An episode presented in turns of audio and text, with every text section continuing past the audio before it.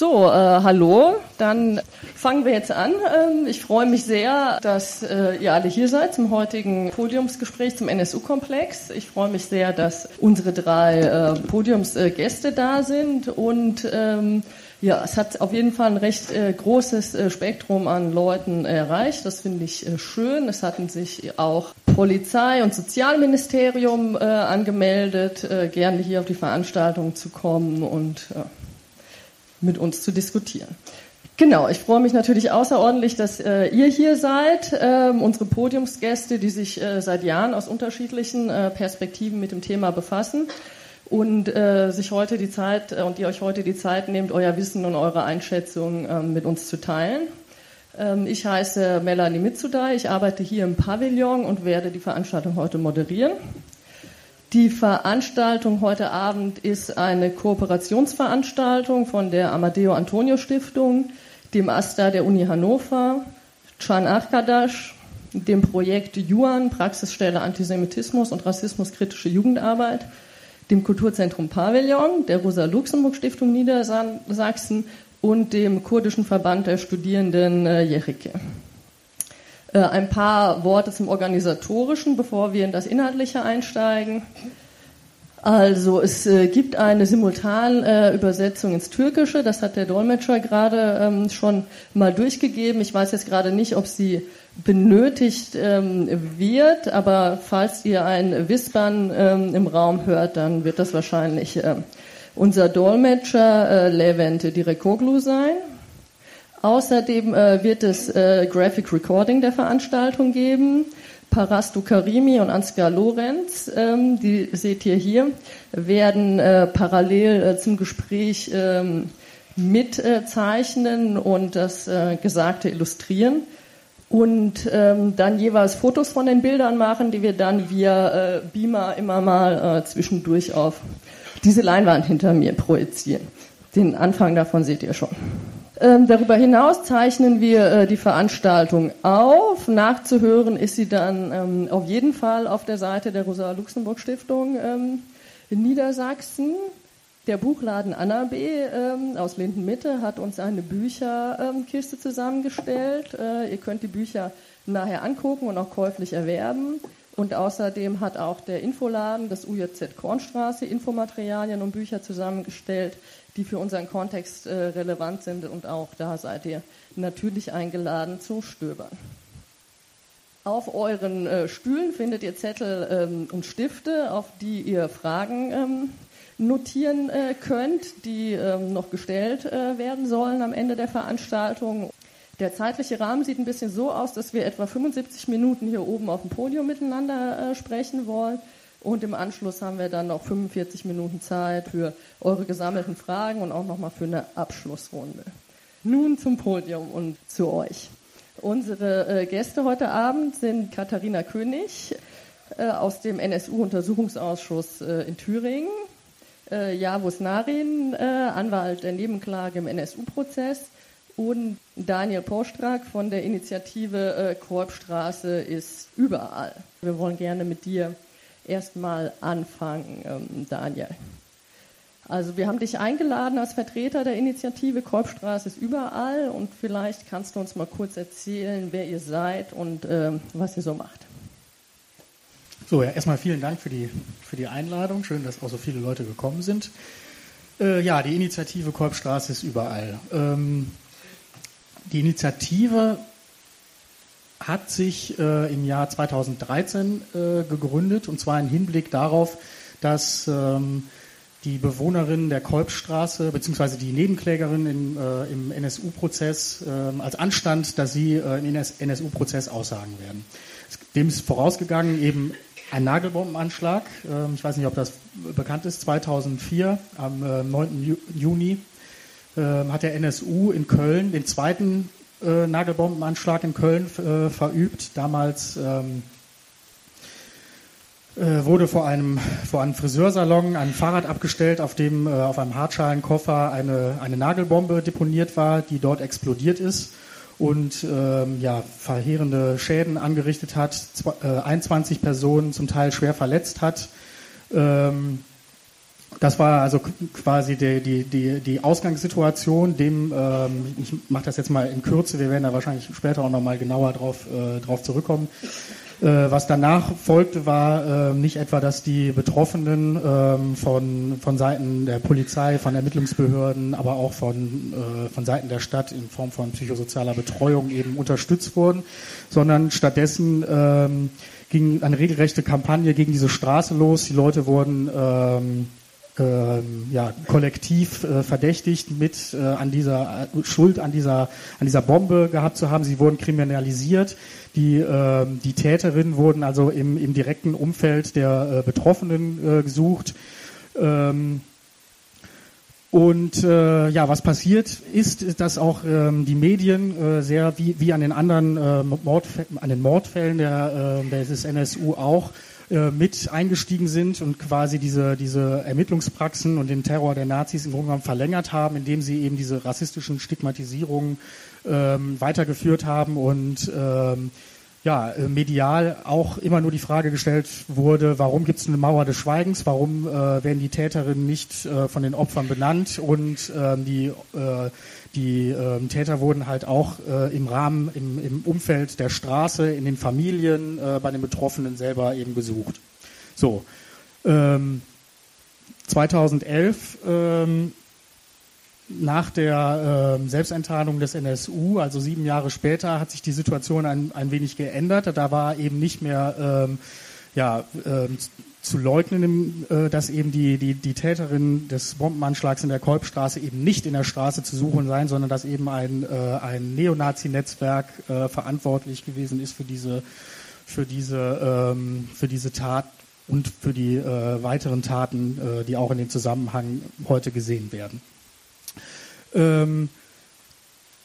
Es gab einen Kreis äh, von Personen, die auch ähm, vorher schon in Köln auch in antirassistischen Initiativen äh, Arbeit gemacht haben, die sich äh, auf verschiedenste Art und Weise mit, mit Rassismus auseinandergesetzt haben. Und wir haben uns gefragt, wie kann das eigentlich sein, dass einerseits äh, wir das nicht wahrgenommen haben und was sind das für, für Mechanismen, die quasi dieses Weiterführen, diese Kriminalisierung äh, eigentlich äh, möglich machen. Und, und wie war das eigentlich?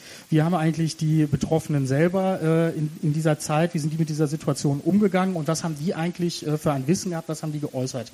Und dabei ist sehr klar, äh, sehr schnell klar geworden, ähm, dass es schon frühzeitig auf der Straße ein Wissen im Grunde genommen darum, äh, darum gab, wer eigentlich verantwortlich für diese Taten gewesen ist. Dass es eben sehr wohl einen rassistischen äh, Hintergrund gehabt haben muss, was da passiert worden ist. Es gibt, es gibt diesen Ausspruch, ähm, ich kenne meine Feinde, das ist ein kleines Video. Ähm, das war also auch ein Spruch, den wir da halt äh, auch häufiger gehört haben. Ja, wir, äh, wir kennen unsere Feinde, wir wissen, was hier auf der, auf der Straße los ist, wir wissen, wie wir mit den Menschen äh, zueinander stehen, wir wissen, ähm, dass es eben kein krimineller Hintergrund war, sondern es bleibt eigentlich nur äh, ein rassistischer, ein, ein Anschlag von Nazis ist das, was übrig bleibt. Und das war eine Geschichte, die wir an vielen Stellen in der Straße gehört haben.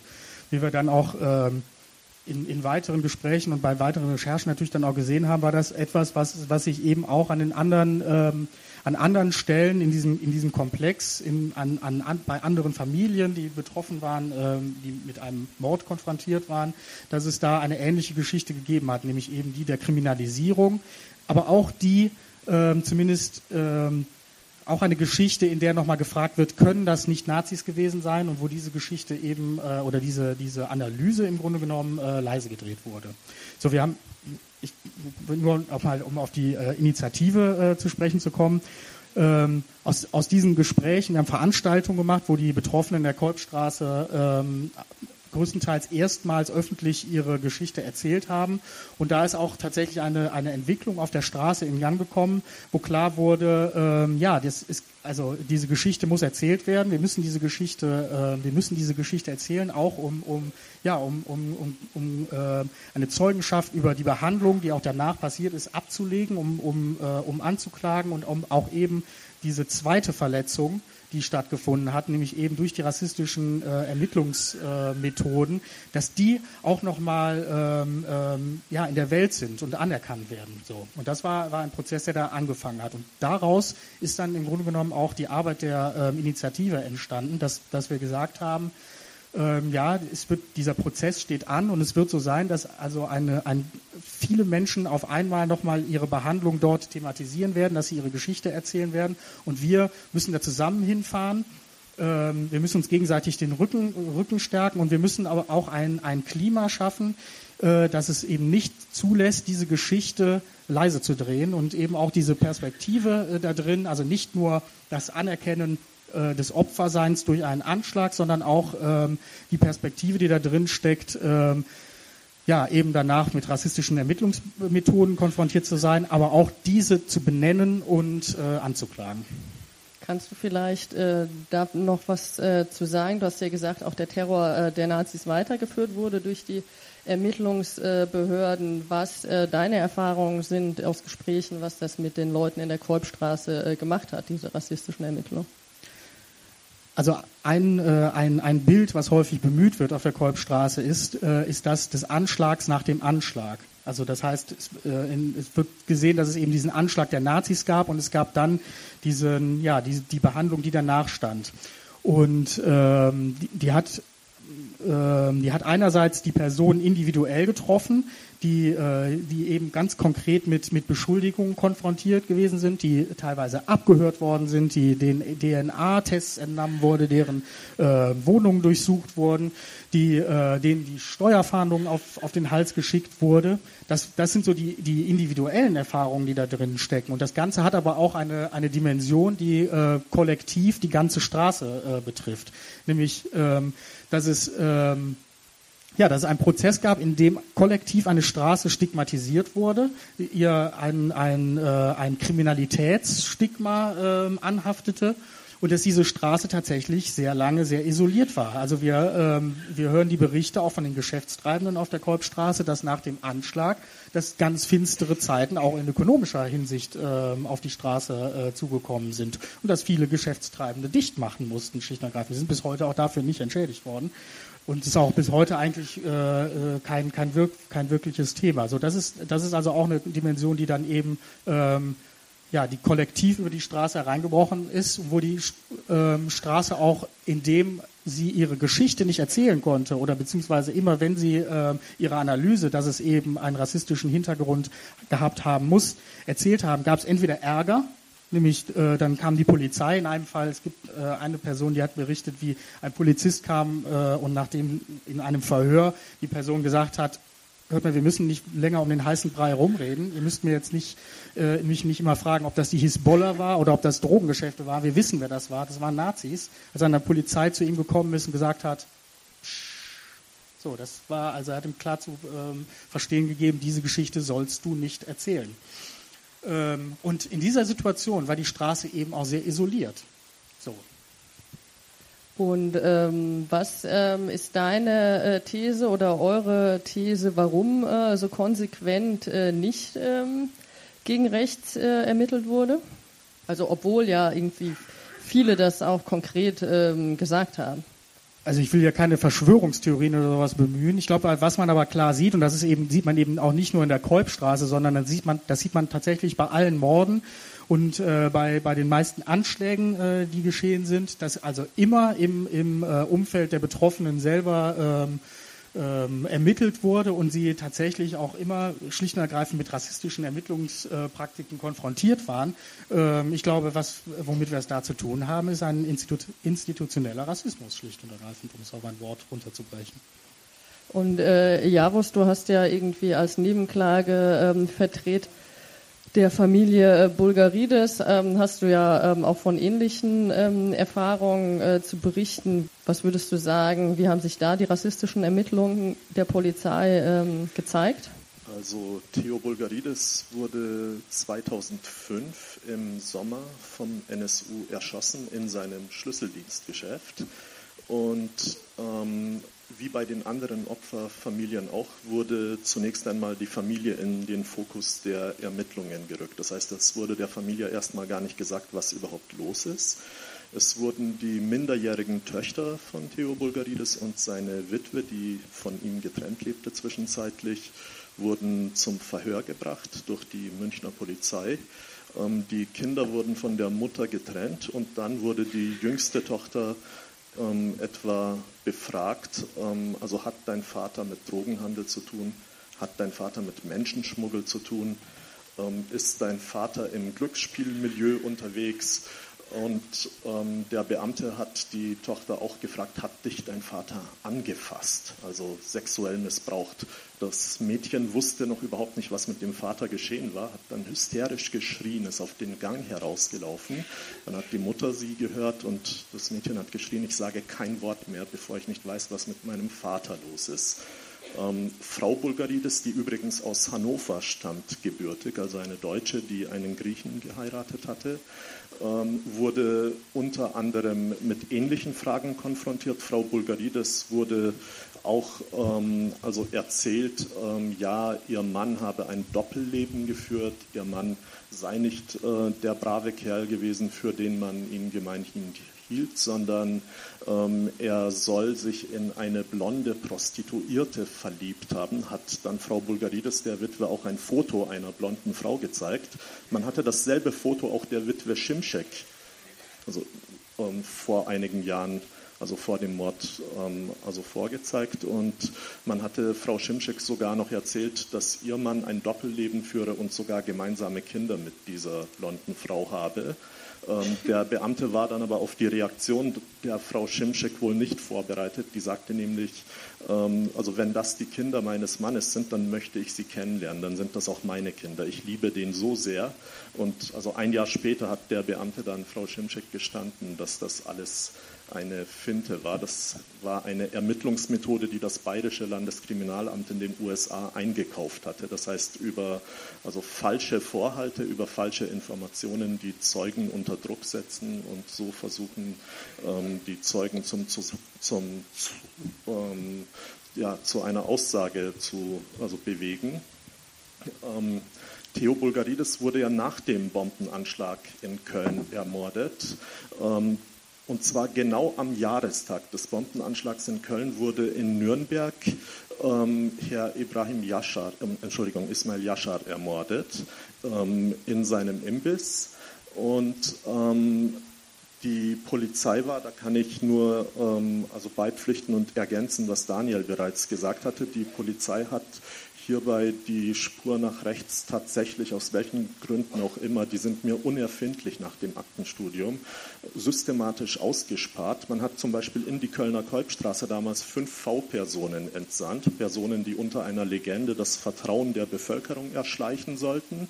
Und, und so wollte man Informationen aus dem sogenannten migrantischen Milieu erlangen. Und dann haben die Anwohner der Kolbstraße gesagt, wir sind der Meinung, das sind Nazis gewesen.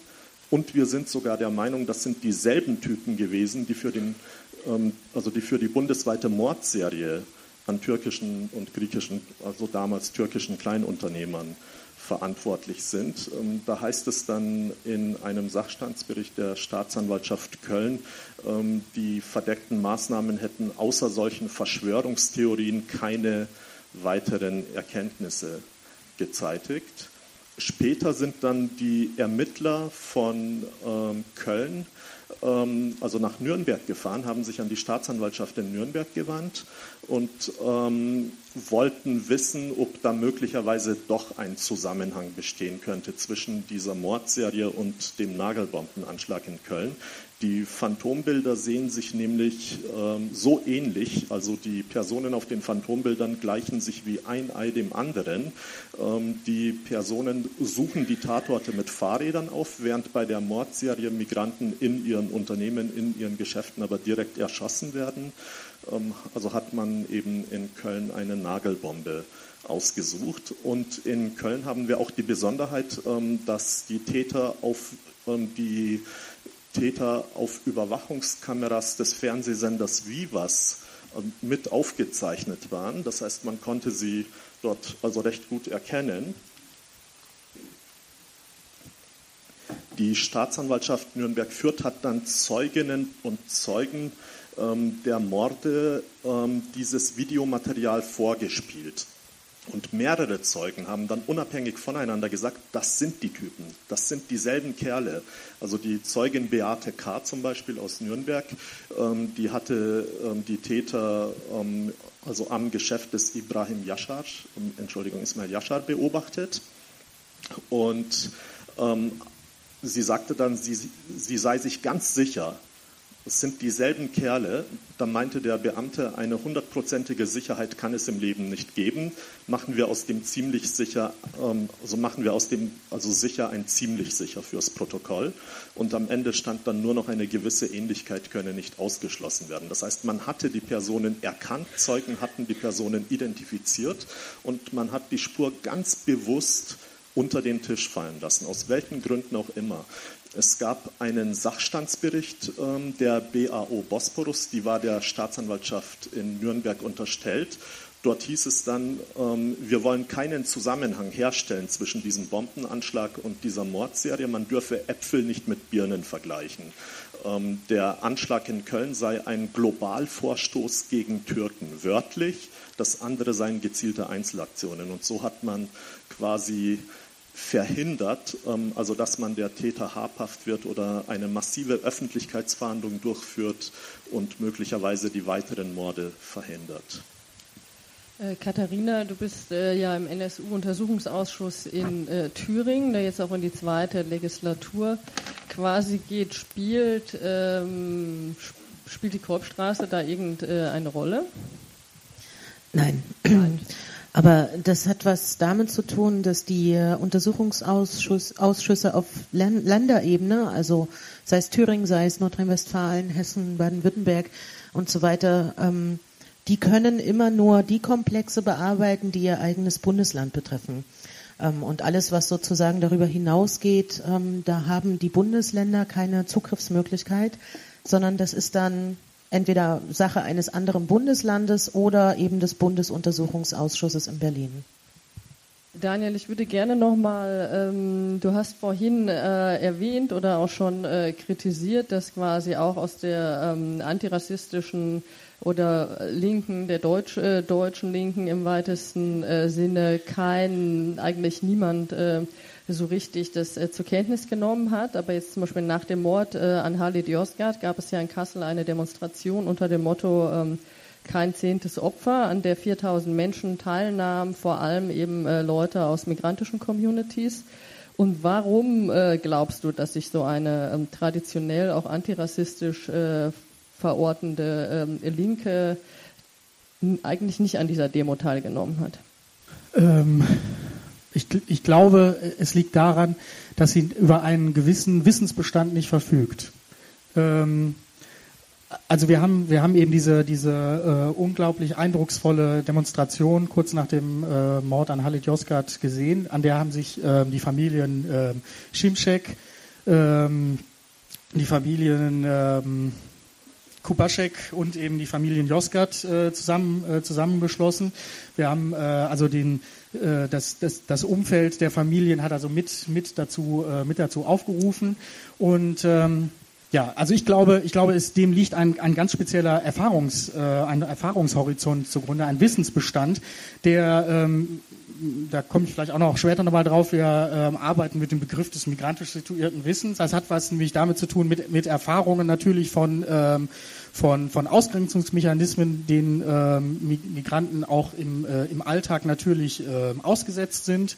Und es ist ein, ein, ein ähm, naja, im Grunde genommen ein, ein Wissensbestand, der sich eben ähm, auf, auf, auf Erfahrungen stützt, aber der eben ähm, in, in, konkre in konkreten Situationen abgerufen wird. Und dann hat es diesen Mord beispielsweise in Kassel gegeben und, äh, und, diese, und, und dann wurde etwas abgerufen, nämlich ähm, eben auch ein Wissen darum, wie wir es auch in der Kolbstraße äh, gesehen haben, darum, aha, das passt sehr gut zu dem, was wir, was wir auch sonst erlebt haben, nämlich zu einer, ähm, zu einer rassistischen, ähm, ja, zu, zu rassistischen Erfahrung, zur, ähm, zu, ähm, zu einer zu Ausgrenzungsmechanismen, die wir auch schon äh, äh, ausgesetzt waren. Und das, äh, und das sind Mechanismen, die erfahren wir da jetzt auch, wie beispielsweise dann eben auch in direktem Abgang äh, in, äh, in den Ermittlungen. Und die Analyse, das ist ja auch ganz interessant. Gerade also die Demonstration in Kassel ist wirklich sehr interessant. Die Analyse, die da drin steckt, die ist auch wirklich sehr scharf wo, weil nämlich nochmal ganz klar gesagt wurde, was da angegriffen wurde, nämlich ein, äh, ja, ein, im Grunde genommen ein, eine etablierte äh, migrantische Strukturen. Also es wurde ganz klar in den Reden ge gesagt, ähm, die, die Mordserie, die dem vorausgegangen ist, es hat immer äh, migrantische, türkische, einen, einen, äh, einen griechischen Kleinunternehmer äh, getroffen. Das waren immer Menschen, die also ihren Lebensmittelpunkt hier hatten, die auch ähm, symbolisiert haben, wir bleiben hier und wir sind ein Teil dieser, ein Teil dieser Gesellschaft. Und in den Reden wurde genau das auch analysiert, dass genau das angegriffen werden sollte. Und auch die, ähm, die Analyse, die dann auch weitergehend drin steckt, nämlich ähm, eben das der Hintergrund, also dass das, was angegriffen wurde, war eben migrantisches Leben und ähm, und dass es eben insofern auch einen, einen rassistischen Hintergrund gehabt haben muss. Und auch die Adress, der Adressat im Grunde genommen an ähm, die äh, an eine Öffentlichkeit auf der einen Seite, aber auch ganz konkret an Ermittlungsbehörden beenden Sie diese äh, diese äh, diese Mordserie ähm, gibt einen Finger, Fingerzeig darauf, äh, einerseits auf eben das, das abgerufene Wissen und auf, ein, auf diesen Erfahrungshorizont, der da eingebettet war, aber eben, äh, wie ich finde, auch ein Fingerzeig äh, auf, auf die, ähm, naja, auf den Bereich, der, ähm, der auch die Macht vielleicht gehabt hätte, dieses Morden zu enden. Ähm, nach dieser Demo wissen wir, äh, von keinem äh, rassistisch motivierten äh, Mord mehr des NSU. Also das mutmaßlich nächste und letzte Opfer war ja die Polizistin Michelle Kiesewetter. Äh, Gibt es da deiner Meinung nach einen Zusammenhang? Ja, das ist natürlich, das werden wir wahrscheinlich niemals erfahren. Also ich glaube, dass diese, dass diese, äh, dass diese Demonstration sehr wohl eine Kraft hatte, dass es, dass das was, äh, dass, dass das ein starker Ausdruck ist, wenn 4000 Menschen auf der Straße sind und äh, den Hintergrund, der sonst geleugnet wurde, benennen kann mir vorstellen, dass das eine Rolle gespielt hat, ähm, aber natürlich ist das, äh, ja, das sind bloße Vermutungen natürlich. Das werden wir leider wahrscheinlich niemals erfahren. Und ähm, die Angehörigen, jetzt, äh, wenn wir auf, auf die gesellschaftliche Auseinandersetzung gucken, sind die Angehörigen der ähm, Mordopfer und die Opfer der äh, Bombenanschläge sind ja häufig nur äh, Randnotizen in der Auseinandersetzung mit den NSU-Komplex ähm, und stattdessen wird aller Orten über die Täter und Täterinnen gesprochen. Ist das ähm, ein Thema äh, in der Kolbstraße und auch ähm, in eurer äh, Auseinandersetzung mit dem NSU? Also natürlich ist das auch ein Thema, äh, wenn, wenn was im Prozess passiert, wenn, äh, wenn Beate Zschäpe ankündigt, aus, auszupacken, äh, wenn, wenn irgendwelche Filme laufen, die auch die Täterperspektive ähm, äh, na, im Grunde genommen beleuchten. Aber ähm, ich glaube, was, was in der Kolbstraße eben passiert, das ist auch in gewisser Weise ein Glücksfall, äh, dass natürlich niemand ermordet wurde, aber dass es eine sehr große äh, Gemeinschaft von Leuten gibt, die angegriffen wurden, die jetzt aber auch die Möglichkeit haben zu sprechen und äh, sehr stark nochmal die betroffenen Perspektive auch nach vorne zu bringen. Das glaube ich ist, äh, ist glaube ich, ne, also darin liegt auch eine Stärke. Das muss man, das muss man auch mal sehen. Ähm, ja, natürlich ist das auch ein Thema, aber ähm, ich glaube, in, in, unserer Arbeit versuchen wir diesen Blick ja auch um, umzudrehen und auch nochmal zu zeigen, dass eben, dass es da einen Wissensbestand gibt, der viel zu häufig leise gedreht wurde, der diesem ganzen Komplex auch immer ausgeblendet wurde und dass es eigentlich darum geht, das Wissen der Betroffenen in den Vordergrund zu stellen. Und übrigens nicht nur an der Kolbstraße, nicht nur im NSU, sondern eben das, das Wissen äh, der von Rassismus Betroffenen quasi als Ausgangspunkt an einer Kritik am Rassismus zu nehmen und auch als, als Analyseausgangspunkt äh, überhaupt äh, auch Rassismus ähm, äh, im Alltag, aber eben auch selbst in so einer äh, mörderischen Anschlagsserie überhaupt zu benennen, zu erkennen. Ja, wo spielt das äh, bei deinen Mandantinnen ähm, eine Rolle, diese Täterzentriertheit äh, in den deutschen Medien?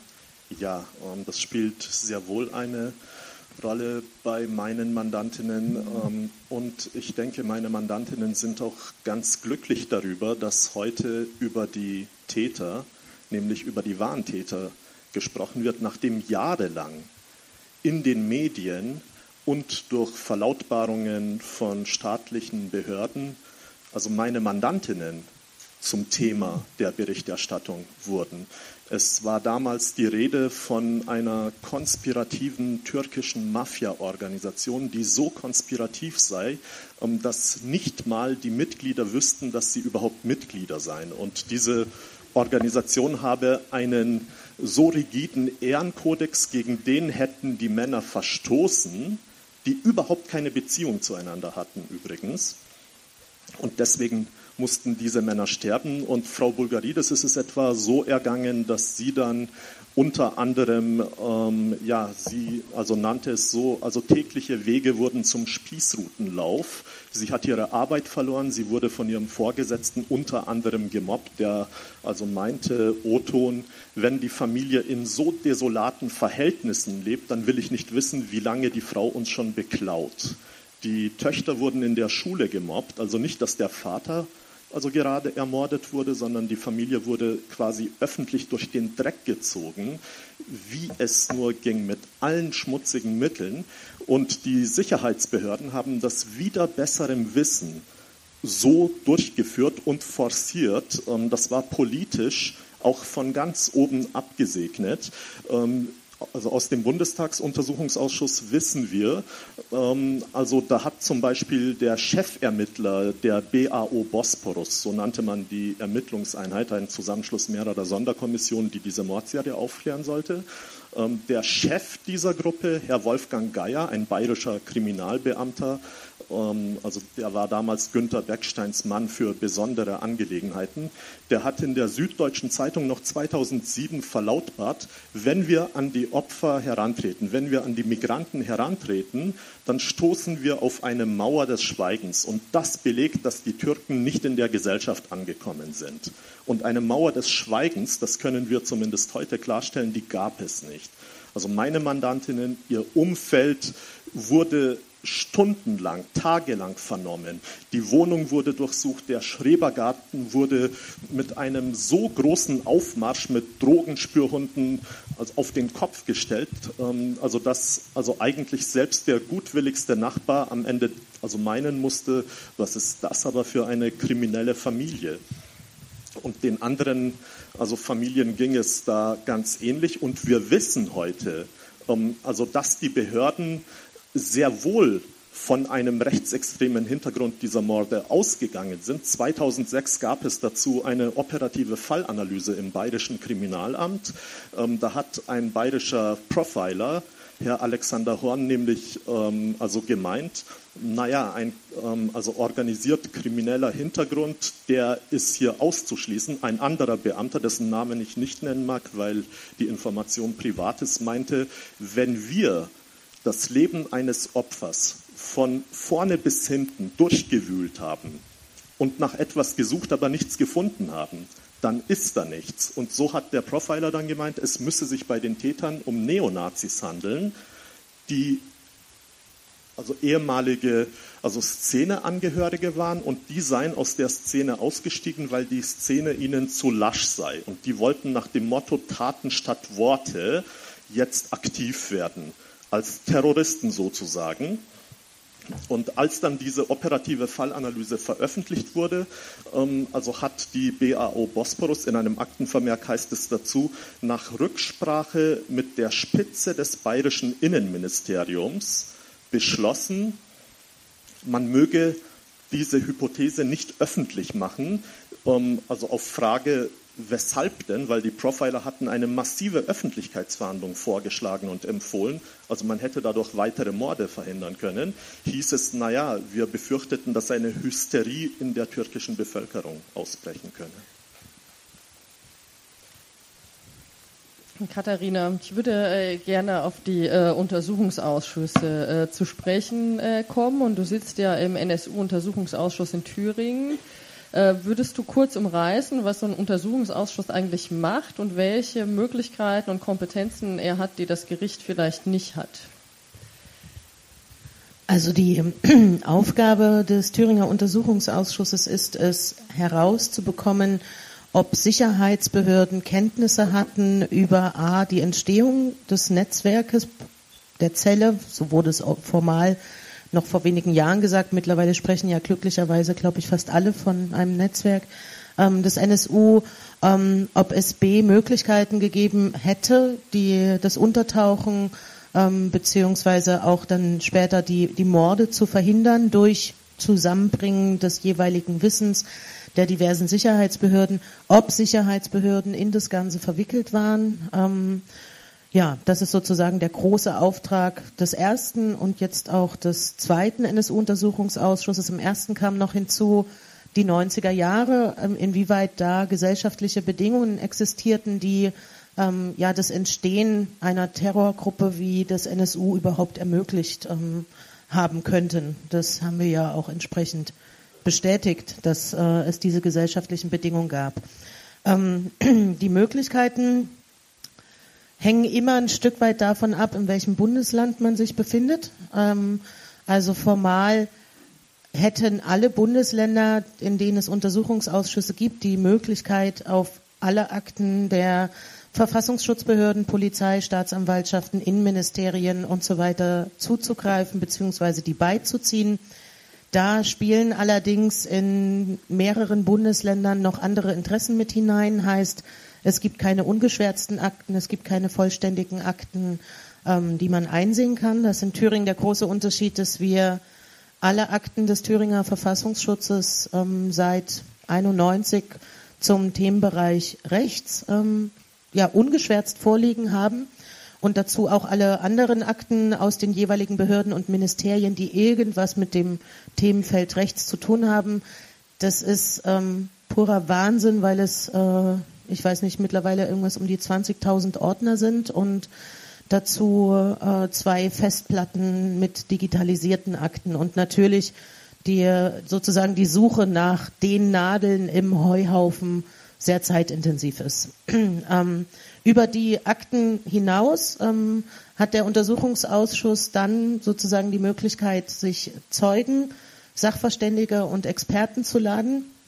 Heißt aus den Verfassungsschutzbehörden von damals beteiligten Polizeibeamten ähm, über Betroffene, immer die Thüringer Perspektive, wie gesagt, Heißt, wir hatten in Thüringen Antifas aus den 90er Jahren ähm, als Sachverständige beispielsweise geladen oder eben auch Andrea Röpke ähm, als eine sehr gute Fachjournalistin zum Thema. Und ansonsten haben wir viel ähm, Polizisten, Verfassungsschützer, ähm, ja, Ministerien, Mitarbeiter bis hin zu ehemaligen Innenministern gehört, um da herauszubekommen, was wusstet ihr in den 90ern, was wusstet ihr in den 2000ern, ähm, und wie konnte es zu diesem mindestens systemischen Versagen kommen?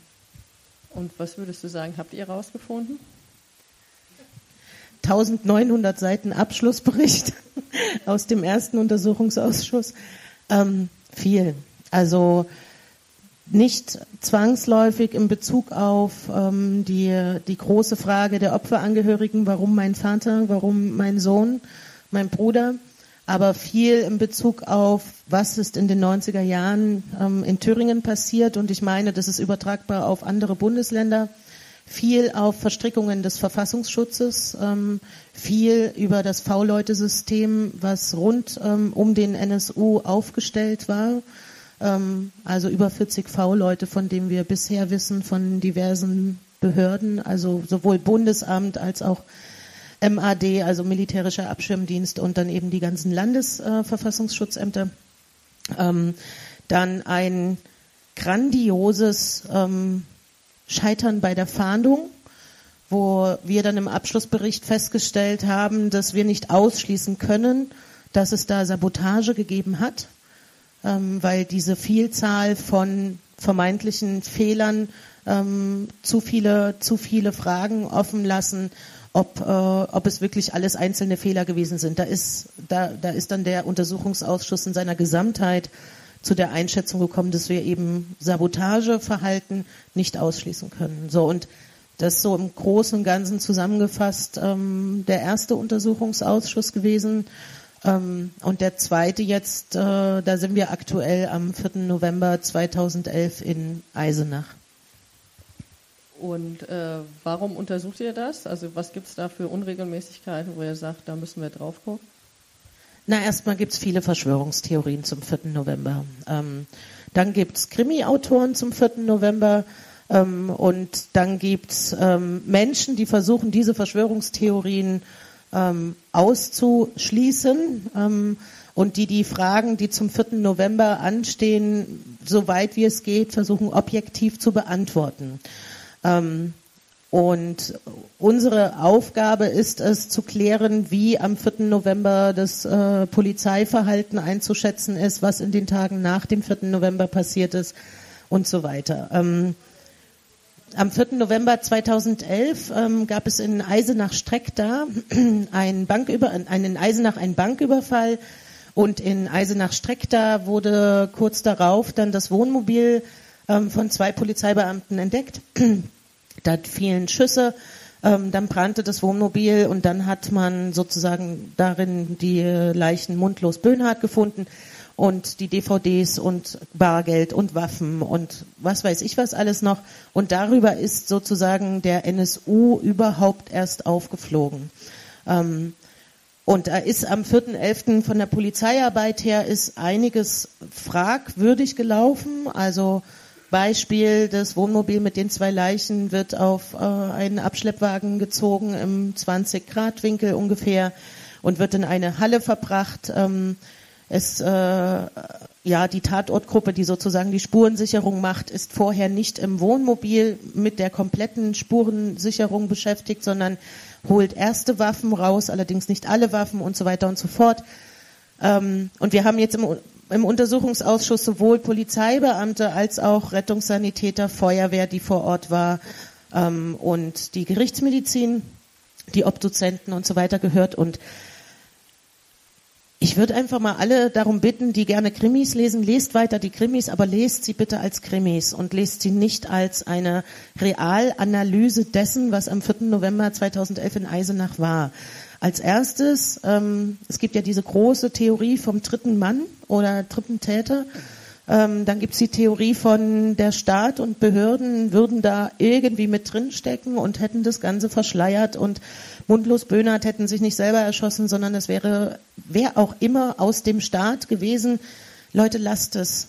Lasst es bitte. Also zum einen unsere, wir tickern aus dem Untersuchungsausschuss, ähm, da gibt es ich glaube mittlerweile alle Fakten liegen da, die sagen, das ist totaler Quatsch. Und zum Zweiten, es hält ab von der eigentlichen Aufklärung, von der eigentlichen Aufklärung des NSU-Komplexes. Ähm, wenn es weiter ähm, diese Verschwörungstheorien gibt, die einen ständig und immer wieder beschäftigen, ähm, mit denen man immer wieder konfrontiert wird, wo man immer wieder erklären muss, nein, stimmt nicht, stimmt nicht, stimmt nicht, stimmt nicht. Und ja, das ist sozusagen aktuell, was der Thüringer Untersuchungsausschuss macht, in der Konsequenz Verschwörungstheorien ausräumen. Und äh, was äh, sind für dich äh, die offenen Fragen, äh, wo du sagst, die würden eigentlich beitragen dazu äh, oder zur Aufklärung äh, beitragen? Na, zum einen das Netzwerk. Ähm, das steht zum Beispiel im Untersuchungsausschuss noch an. Ähm, das Netzwerk, welches den NSU unterstützt hat, das Kerntrio unterstützt hat durch äh, finanzielle ähm, ja, Unterstützung, durch äh, strukturelle Sachen, durch ähm, Waffenlieferung, Waffenbesorgung, Wohnungsbeschaffung ähm, und so weiter und so fort. Da ist zumindest unsere These mehr als 200, ähm, die als Unterstützer zu zählen sind, ähm, im, in unterschiedlichem Maß immer. Ähm, das halte ich für eine entscheidende Frage, wie weit ist dieses Netzwerk ähm, sozusagen überhaupt noch aufklärbar? Ähm, zum Zweiten, wie wie viel Kenntnis hatte der Verfassungsschutz ähm, in den Jahren nach äh, 2001? Also bis 2001 haben wir Nachweise und Belege in den Akten. In den Jahren danach wird es schwer. Ähm, unsere Unterstellung ist, sie wussten mehr. Ähm, dafür spricht auch, dass äh, immer dann, wenn es um den Zeitraum oder um das jeweilige Wissen der Verfassungsschutzmitarbeiter geht, äh, eine ja, um sich greifende Schwarmdemenz äh, sich sozusagen breit macht. Das heißt, die äh, Begrifflichkeiten, daran kann ich mich nicht erinnern, ähm, das weiß ich nicht, das ist 15 Jahre her, das ist 20 Jahre her. Das sind so die am meist gehörtesten Phrasen, aber in allen Untersuchungsausschüssen und von allen Verfassungsschutzmitarbeitern.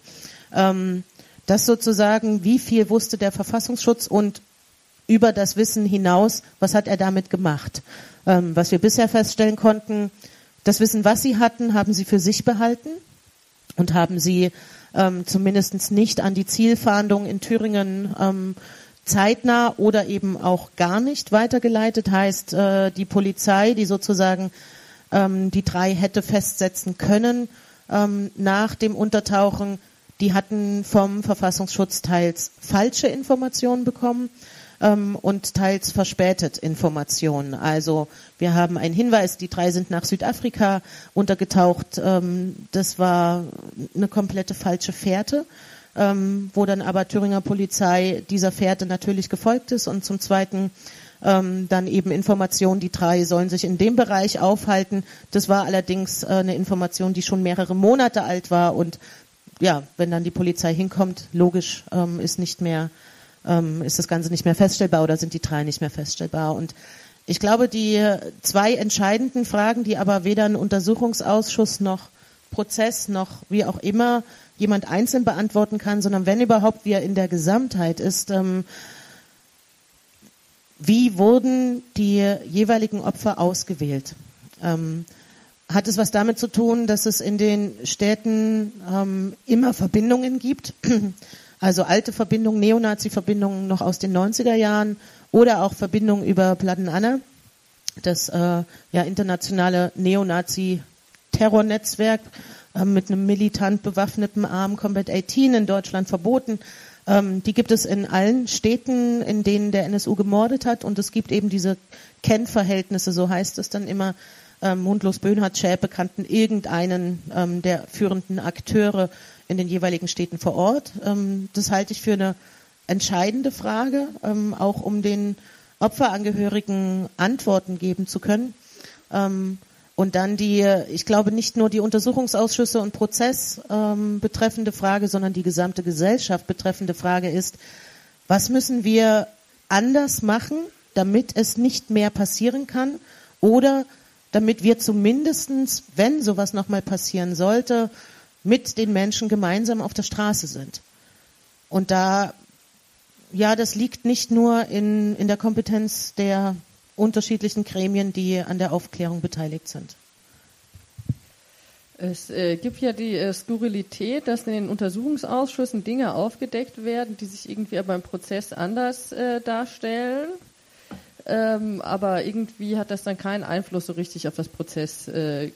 Äh, Und es liegen ja zum Teil auch nicht die gleichen Akten vor, wenn ich das richtig äh, weiß. Du runzelst die Stirn. Also wir haben andere Akten als äh, in München.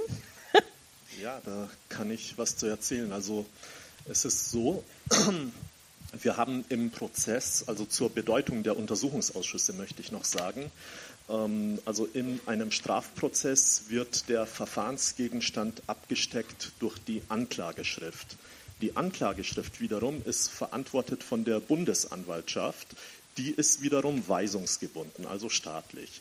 Und wir dürfen im Prozess eigentlich also nur die Dinge verhandeln, die in der Anklageschrift also niedergelegt sind.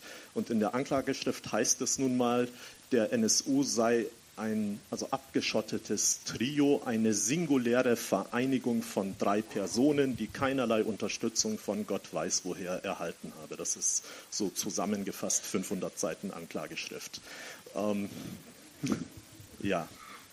Ähm, wir haben nun das Problem, wenn wir als Nebenklagevertreter bestimmte Sachverhalte im Prozess ansprechen wollen, wird uns entgegengehalten von der Bundesanwaltschaft, also diese Frage gehört nicht in den Prozess, die gehört in den Untersuchungsausschuss.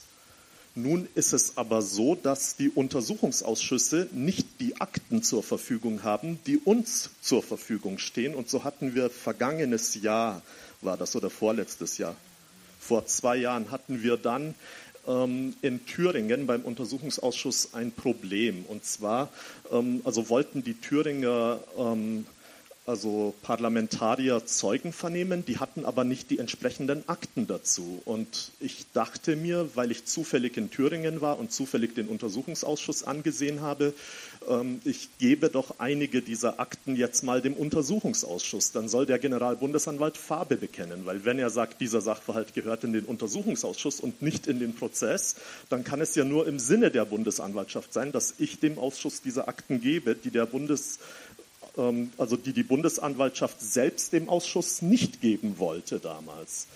Ähm, die Folge war, dass der Generalbundesanwalt wohl ein Strafverfahren gegen mich angestrengt hat und den Generalstaatsanwalt in Thüringen auch angewiesen hatte, gegen mich zu ermitteln. Aber ähm, die Generalstaatsanwaltschaft Thüringen hat dann dankenswerterweise also festgestellt, dass mein, ähm, also dass mein Verhalten also nicht strafbar also gewesen sei und auch die politische Unterstützung, wofür ich sehr dankbar bin in diesem also Sachverhalt ist da nicht ausgeblieben. Aber wir haben wirklich die Problematik, dass wir unterschiedliche Sachverhalte hier behandeln müssen und uns fehlen die Akten, die die Ausschüsse haben und denen fehlen die Akten, die wir haben. Und wir müssen um jede einzelne Akte betteln. Das heißt, im Prozess müssen wir Beweisanträge stellen, wir müssen die Beiziehung von Akten anfordern und die werden dann meistens abgelehnt, weil wir wissen ja nicht, was drinsteht. Und dann sagt der Senat nun mal, ähm, also nach entsprechender ähm, ja, also nach entsprechender Stellungnahme der Bundesanwaltschaft, nee, wir also würden diese Akten nicht benötigen für den Prozess, das sei völlig irrelevant. Später stellt sich dann heraus, dass diese Akten sehr wohl relevant sind. Da kann ich an einen anderen Punkt zum Beispiel anknüpfen. Wir hatten jetzt am Mittwoch im Prozess einen Zeugen, einen Verfassungsschützer, ähm, also aus dem Land Brandenburg. Der war damals V-Mann-Führer eines, also Neonazis, der unter anderem wegen versuchten Mordes an einem nigerianischen Lehrer verurteilt wurde. Da hat nämlich eine Horde von Neonazis den Mann zusammengeschlagen, zusammengetreten, dann hat man versucht, ihn anzuzünden, zu erhängen. Als alles nicht funktioniert hat, hat man ihn kopfüber in einen Fluss geworfen, den schwer verletzten Mann. Der hat mit viel Glück überlebt. Und als dann ähm, dieser Mann, Herr Carsten Schepanski, für diese Tat verurteilt wurde, hat man ihn spätestens im Gefängnis als V-Mann angeworben. Und der hat sehr früh die Information an den Verfassungsschutz, an seinen V-Mann-Führer geliefert. Ähm, also das Trio sei abgetaucht in Sachsen, in Chemnitz. Es wolle Waffen besorgen. Also eine weitere Quellenmeldung aus dem Umfeld ähm, also besagt, ähm, sie möchten die politische Arbeit in Form von Anschlägen weiterführen aus dem Untergrund. Diese Informationen wurden der Zielverhandlung der Polizei tatsächlich vorenthalten damals. Und als wir jetzt den Mann dazu vernehmen wollten, also hatten wir also Glück, dass er sich überhaupt noch an seinen Namen erinnern konnte. Ähm, also so einen dreisten Auftritt haben wir selten. Wir haben viele dreiste Auftritte in diesem Verfahren erlebt, wie Katharina auch zutreffend sagt. Ähm, so große Erinnerungslücken, also bei Beamten, bei Vertretern des Staates, bei Menschen, die für unsere Sicherheit verantwortlich sein sollen, da kann einem Angst und Bange werden, sage ich Ihnen. Also sowohl in den Untersuchungsausschüssen als auch in diesem Verfahren. Ähm, aber diese Männer sind nicht so dumm, wie sie sich dort im Verfahren stellen. Wir konnten jetzt in dem also letzten Sitzungstag feststellen, dass er über seine Aussage umfassend von seiner Behörde gebrieft wurde. Jede Frage wurde mit ihm durchgegangen. Also es wurde seine Handakte beschlagnahmt vom Gericht mit ähm, also seitenweise Ausführungen, wie er denn auf welche Fragen zum Beispiel zu reagieren hätte. Und der hat sich einfach so dumm gestellt und ist damit also leider wie viele durchgekommen. Und insoweit denke ich, ähm, hier hätte die Polizei recht oder die Behörden recht, von einer Mauer des Schweigens zu sprechen. Wir haben keine Mauer des Schweigens bei den Opfern gehabt, wir haben eine Mauer des Schweigens bei den Sicherheitsbehörden, die für unseren Schutz zuständig sind. Äh, Javus, du hast mit äh, 21 äh, anderen Anwälten und Anwältinnen der Nebenklagers zum April 2015 eine Presseerklärung habt ihr veröffentlicht, in dem ihr unter anderem die Bundesanwaltschaft äh, Anwaltschaft eben beschuldigt, systematisch Akten und Erkenntnisse äh, zurückzuhalten. Äh, welche Interessen verfolgt denn die Bundesanwaltschaft als Anklägerin des Staates äh, in diesem Prozess und inwiefern behindert sie deiner Auffassung nach die Aufklärung? Also die Bundesanwaltschaft ist eine weisungsgebundene Behörde. Sie ist äh, zwar dem Justizministerium unterstellt, aber letzten Endes laufen alle Fäden beim Kanzleramt zusammen. Und die Bundesanwaltschaft muss die Interessen der Bundesrepublik Deutschland, ähm, so wie sie definiert werden, auf politischer Führungsebene schützen. Und wenn die Bundesanwaltschaft meint, dass es zu den Interessen ähm, also des Staates gehöre, ähm, also das Staatswohl es erfordere, dass man bestimmte Sachverhalte nicht aufklärt, ähm, also dann sind offenbar die Beamten der Bundesanwaltschaft auch daran also gebunden. Ich hatte zum Beispiel zu einem sehr frühen Zeitpunkt, noch bevor die Anwesenheit eines Verfassungsschutzbeamten in Hessen öffentlich bekannt war, Strafanzeige gegen diesen wegen Mordes gestellt. Und wenige Tage später, also bei der Generalbundesanwaltschaft, wenige Tage später war die Bundesanwaltschaft in Hessen einmarschiert und wollte den Verfassungsschutz durchsuchen.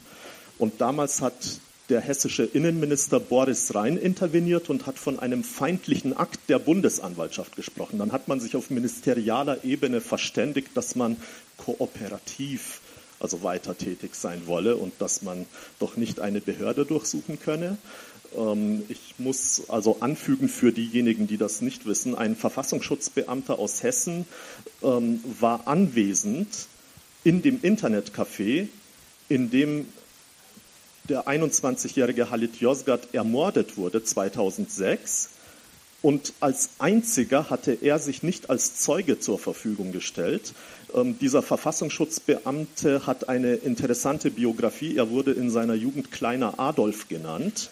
Also er war ein Neonazi. Bei ihm zu Hause wurden Tonnen, also das ist jetzt übertrieben, aber haufenweise also Nazi-Literatur gefunden. Es wurde ein Buch über Serienmorde gefunden, es wurden illegale Waffen gefunden, es wurden Drogen gefunden und ähm, im Verfahren also habe ich unter anderem ein Dokument aus dem Hessischen Landesamt für Verfassungsschutz eingeführt, ein Geheimdokument, aus dem hervorgeht, dass Andreas Temme wenige Wochen bevor er an diesem Tatort sich aufhielt, von seiner Vorgesetzten, also angewiesen wurde, sich um diese Mordserie zu kümmern, dienstlich.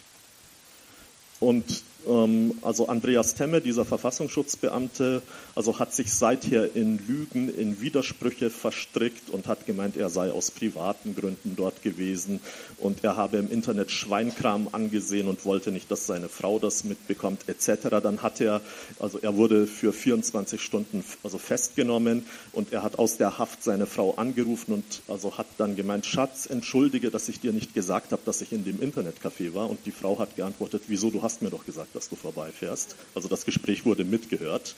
Und ähm, also da sind zu viele Ungereimtheiten. Ähm, das betrifft also jetzt leider nicht Thüringen. Ich möchte dem Thüringer Ausschuss ein Kompliment machen. So hervorragende Arbeit, so akribische Arbeit, wie dort gemacht wird, kann man sich nur wünschen.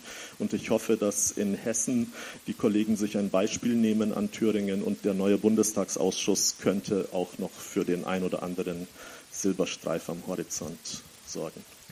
Wie äh, reagieren denn eigentlich äh, die äh, Richter und Richterinnen auf äh, einerseits die staatlichen Interessen, die durch die Bundesanwaltschaft vertreten werden, und andererseits auf die ganzen äh, Lügen und auf die Mauer des äh, Schweigens, die du gerade beschrieben hast? Ähm, die Richter ähm, also reagieren sehr unwirsch. Also während dem gesamten ersten Prozessjahr, denke ich, wurde ich jeden Tag verprügelt vom Vorsitzenden, wer sein Temperament, also verbal natürlich, also wer sein Temperament kennt, also kann sich das vorstellen oder wer sich mal den Prozess angesehen hat. Und später wurden auch andere Nebenklageanwälte entsprechend ähm, also für das Aufgreifen dieser Themen massiv attackiert. Zwischenzeitlich aber denke ich, ist es uns gelungen, den Senat von vielen Dingen zu überzeugen. Und so ist der Senat jetzt der Bundesanwaltschaft gegenüber ein wenig distanzierter. Also ich denke, dass wir jetzt ein Gleichgewicht der Kräfteverhältnisse herbeigeführt haben nach langer, mühseliger, akribischer Arbeit. Also zwischenzeitlich können wir manchmal, also manche Dinge im Verfahren einführen, aber viele Dinge, die wir dort gerne hätten, viele Akten vor allem, die wir gerne hätten, ja, auf die also warten wir also leider vergeblich. Die meisten Beweisanträge, ich schätze 90 Prozent, werden abgelehnt. Äh, bevor ich die nächste Frage stelle, würde ich noch mal äh, ins Publikum sagen, dass äh, ihr ja auch äh, Fragen auf die Zettel aufschreiben könnt und gerne irgendwie rausgeben äh, könnt, äh, dass äh, die dann nochmal von uns äh, gesammelt und sortiert ähm, gestellt werden können. Ähm, nochmal äh, zurück äh, auf die Presseerklärung, die ihr damals gestellt habt. Ich meine, letztendlich handelt es sich ja um Spekulation, aber ihr stellt unter anderem da drin auch die Frage, hätte die Mord- und Anschlagsserie des NSU oder einzelne Taten ähm, verhindert werden ähm, können? Was ist denn deine äh, Annahme dazu nach fast drei Jahren NSU-Prozess? Aber mit Sicherheit. Und man hätte die Morde und die Anschläge verhindern können aus vielen verschiedenen Gründen. Ich hätte, ich hatte ja schon angesprochen, ähm, den Kölner, also Nagelbombenanschlag in der Kolbstraße 2004. Wir haben Zeugen der Mordtaten, die sagen, das sind die Typen. In jedem schlechten amerikanischen Kriminalfilm ist es doch, ähm, ja, es ist doch der Traum eines jeden Beamten, die Täter mal auf Video zu haben. Und da werden die Ermittlungen einfach dicht gemacht.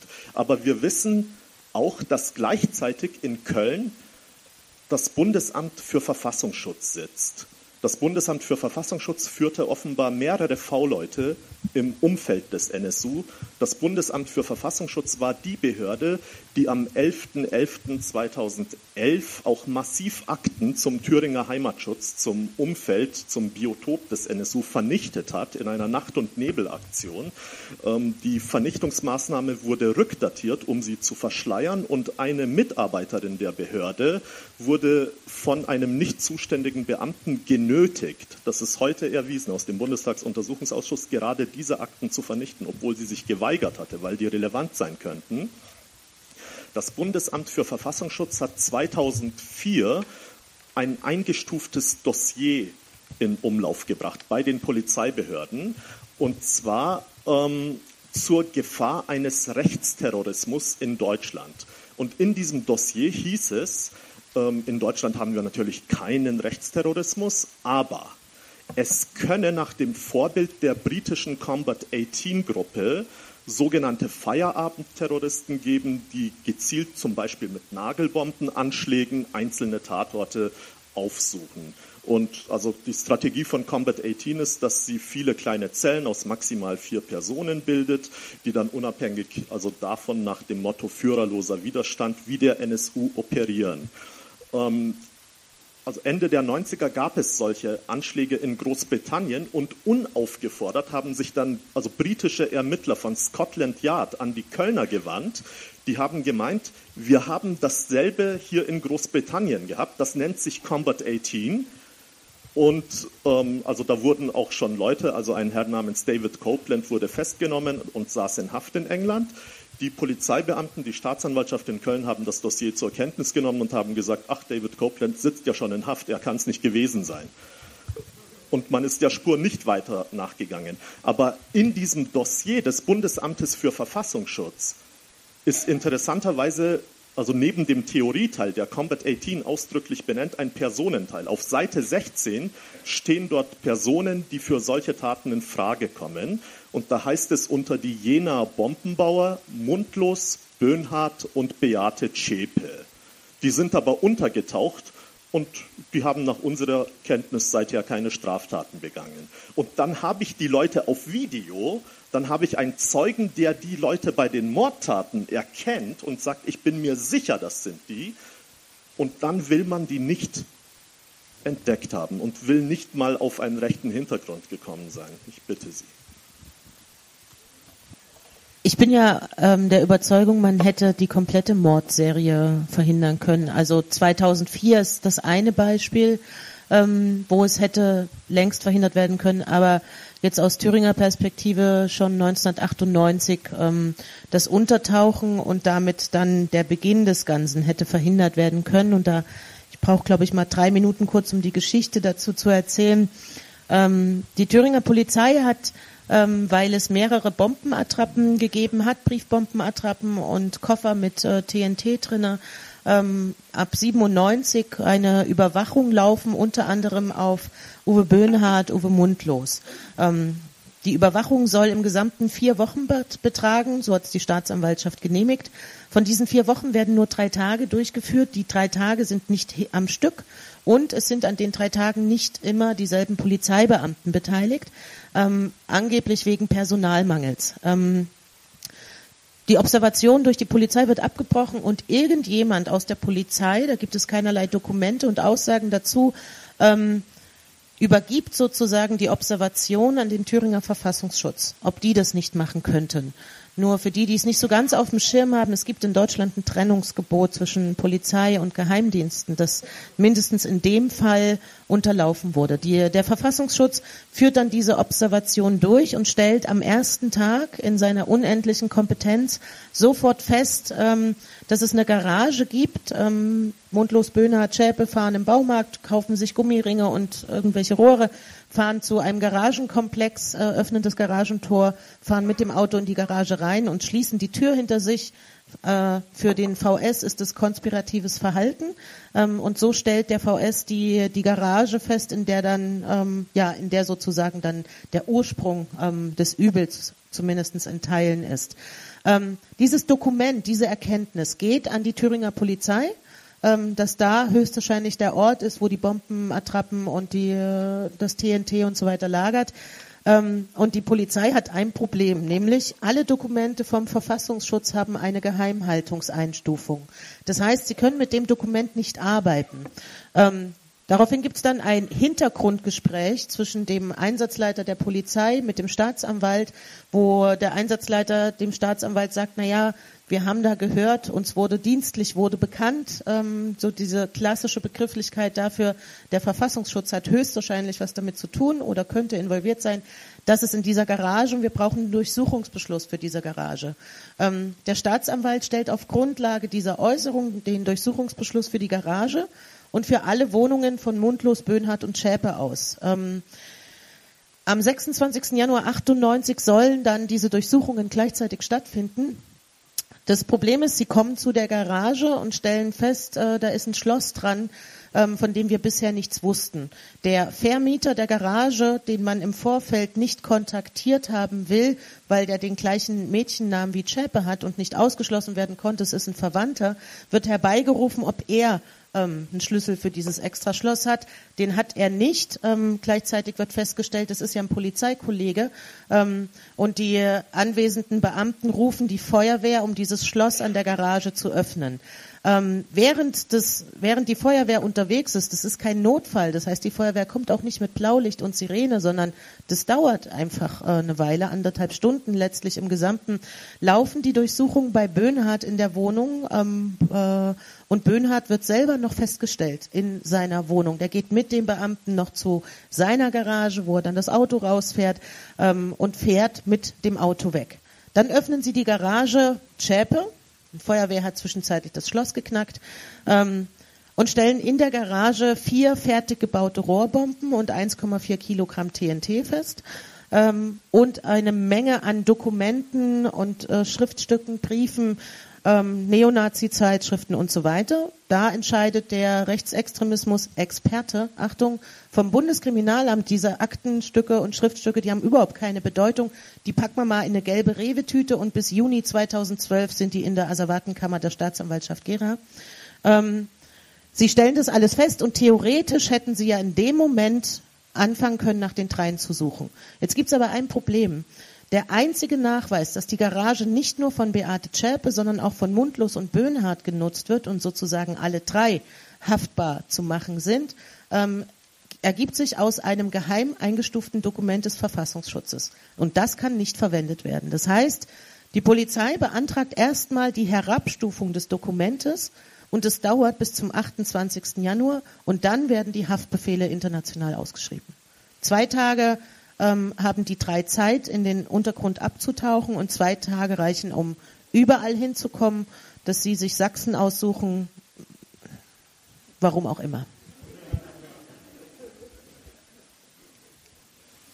Also es hätte zehn Menschen könnten leben, Sprengstoffanschläge hätte es nicht geben müssen, Banküberfälle, bei denen es ja auch Verletzte und Betroffene gegeben hat, ähm, hätte es auch nicht geben müssen und so weiter und so fort.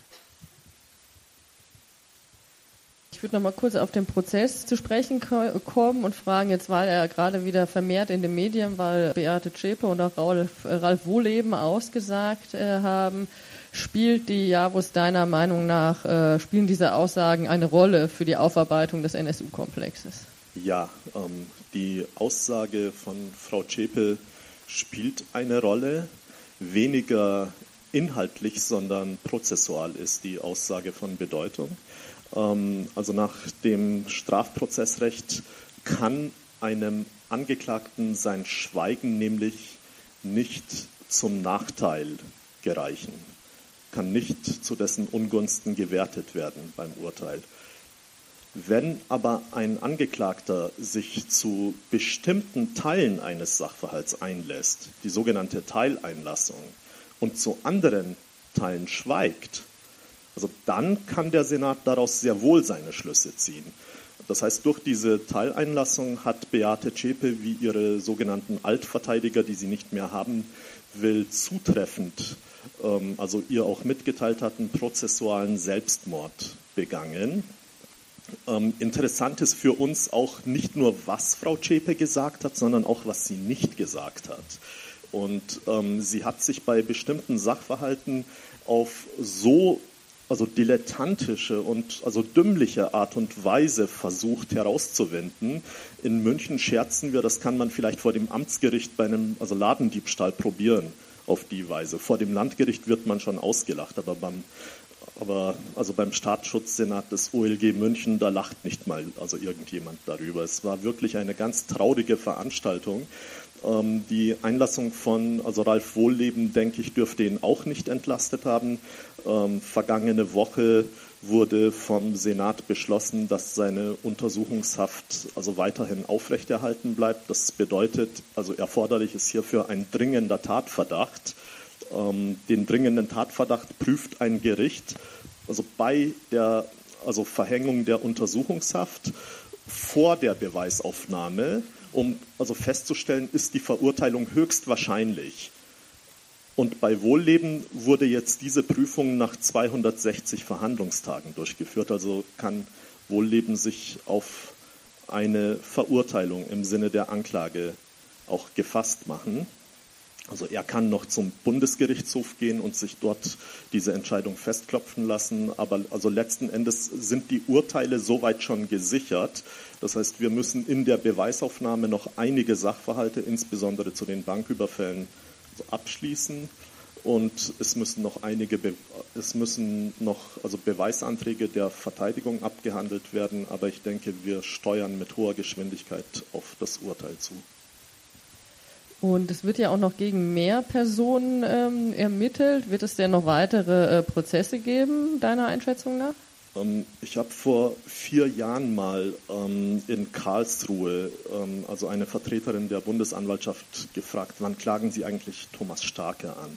Also Thomas Starke ist jemand, der auf dieser Adressliste, die Katharina eben angesprochen hatte, namentlich erwähnt ist er ist ein Kader von Blood and Anna in Sachsen, einer Neonazi-Organisation, der ähm, nicht nur ähm, also die Lieferung von TNT an Uwe Mundlos zu verantworten hat, sondern später auch den Unterschlupf, das Untertauchen des NSU in Chemnitz maßgeblich mitorganisierte. Thomas Starke wurde dann später als V-Mann angeworben vom Berliner Landeskriminalamt. Der wurde erst 2012 als solcher enttarnt. Das heißt, jemand, der so dicht am NSU dran war, er soll auch mit Frau Zschäpe liiert gewesen sein in der Zeit.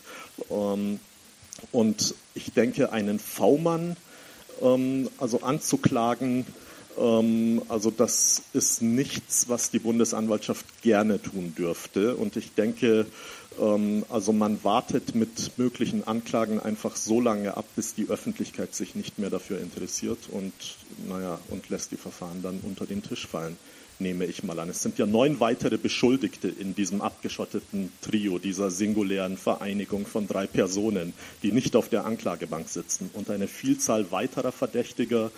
Ähm, von denen wir wissen, dass sie den NSU unterstützt haben, und zwar gerichtsfest, aber die wegen Verjährung nicht mehr hierfür belangt werden können.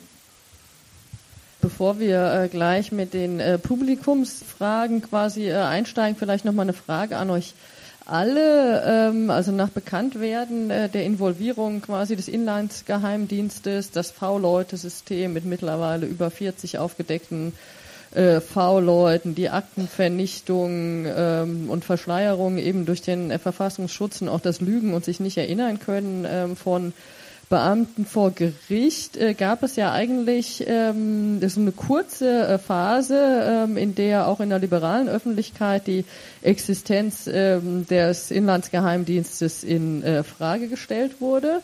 Und heute ist er ja absurderweise mit mehr Ressourcen und Kompetenzen aus dem Skandal hervorgegangen. Äh, welche Position, äh, Daniel, vielleicht du als Erster, äh, vertretet ihr hinsichtlich des Verfassungsschutzes? Abschaffen, reformieren, äh, besser ausstatten und äh, warum? Ja, da ist die Antwort relativ einfach. Äh, tatsächlich würden wir von der Initiative sagen, abschaffen. Also das, es gibt keine demokratische Legitimierung. Wir sehen das. Es ist äh, systemimmanent, dass wir mit dieser äh, mit dieser Mauer des Schweigens, die äh, die Jabus ja genannt hat, äh, konfrontiert sind. Deswegen, ähm, ja, das ist, da, da ist es eigentlich eine, eine, eine, ziemlich, eine ziemlich klare Sache. Also ähm, wir wissen, äh, dass, dass es ein großes, ganz konkret jetzt beim NSU, ähm, ein großes Wissen äh, um, das, um das Umfeld des NSU gegeben hat, vermutlich auch noch viel mehr äh, Wissen über die Taten des, des Trios selber und wir wissen auch, dass anstatt ähm, zur, ähm, ja, zur Wahrheitsfindung, zur, zur Aufklärung beizutragen, genau das Gegenteil von Seiten des Verfassungsschutzes passiert, nämlich dass, dass eine Aufklärung an allen Stellen versucht wird zu sabotieren. Deswegen ähm, also dieser Erfahrungsschatz, ähm, den, der sollte natürlich auch eine Rolle spielen.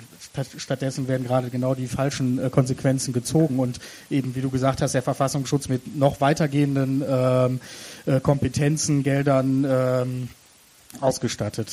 Das ist eigentlich, äh, das ist natürlich ein, äh, ein, ein Riesenskandal da drin. Katharina, bei euch in Thüringen äh, sind ja quasi erstmal V-Leute ausgesetzt. Ist das äh, schon ein erster Erfolg in die richtige Richtung. Das war das Maximale, was äh, in der Koalition verhandelbar war. Also, wenn es nach uns gegangen wäre, komplette Abschaffung des Verfassungsschutzes, aber dafür gab es in der Koalition die Mehrheiten nicht und ähm, was dann immerhin erreicht wurde, kein, äh, keine V-Leute mehr, bis auf vier.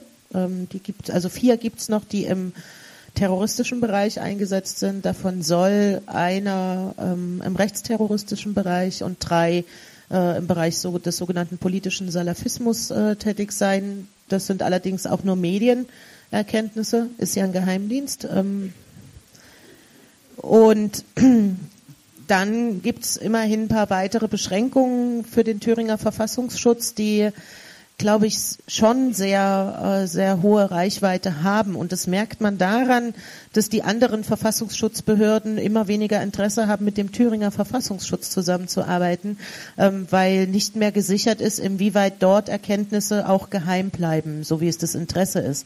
Heißt, ähm, dass sozusagen die Rechte der parlamentarischen Kontrollkommission wurden ausgeweitet, ähm, also derjenigen, die einen Geheimdienst kontrollieren sollen. Ich halte es ja per se für einen Widerspruch, ähm, einen Geheimdienst kontrollieren zu wollen. Ähm, aber es führt dazu, dass Thüringen im Verfassungsschutzbereich auf Bundesebene isoliert ist. Ähm, und es geht sogar noch weiter. Es gibt äh, für es gibt ja ein Bundesverfassungsschutzgesetz und da gab es eine Änderung, ähm, wo zumindest der subjektive Eindruck nicht nur von mir ist, da wurde eine Lex Thüringen eingeführt ähm, in Bezug auf Aktenübergabe und Aktenweitergabe, ähm, weil huch, wir haben in Thüringen alle Akten ungeschwärzt. Wir wollten diese Akten ungeschwärzt, das sind ein bis zwei LKWs voll, dem Bundesuntersuchungsausschuss zur Verfügung stellen. Schon in der letzten Legislatur haben die LKWs wurden sozusagen vom Innenministerium losgeschickt. Ähm, und dann gab es, während die LKWs unterwegs waren, Anrufe im Thüringer Innenministerium, wo sich die LKWs gerade äh, befinden, aus anderen Innenministerien anderer Bundesländer, ähm, um zu verhindern, dass die Akten in Berlin ankommen. Ähm, den Innenministerium wurde eine andere Route äh, gesagt als die Route, die die LKWs wirklich genommen haben, so dass dann die LKWs mit den Akten in Berlin angekommen sind. Dann gab es einen massiven Druck auf alle äh, Obleute im Bundesuntersuchungsausschuss und es gab eine Telefonkonferenz der Innenminister ähm, Deutschlands, also 17 ähm, im Gesamten. Da gab es die Überlegung, ob man Verfahren wegen Geheimnisverrat gegen den Thüringer Innenminister eröffnet. Ähm, dann äh, wurde sich darauf verständigt, dass zumindest diese Akten vorgeschwärzt werden müssen, bevor der Bundesuntersuchungsausschuss die einsehen darf. Ähm, Hintergrund ist, dass die Thüringer Akten nicht nur Thüringer ähm, Erkenntnisse beinhalten, sondern dass wir in diesen Akten auch Akten vom Verfassungsschutz Baden-Württemberg, äh, Hessen, Niedersachsen, Bundesamt und so weiter und so fort haben. Und äh, da wurde sozusagen im Bundesverfassungsschutzgesetz jetzt eine Regelung getroffen, dass eine Aktenweitergabe eines Bundeslandes, die Inhalte eines anderen Bundeslandes mit beinhalten, nur dann erfolgen kann, wenn das andere Bundesland zugestimmt hat.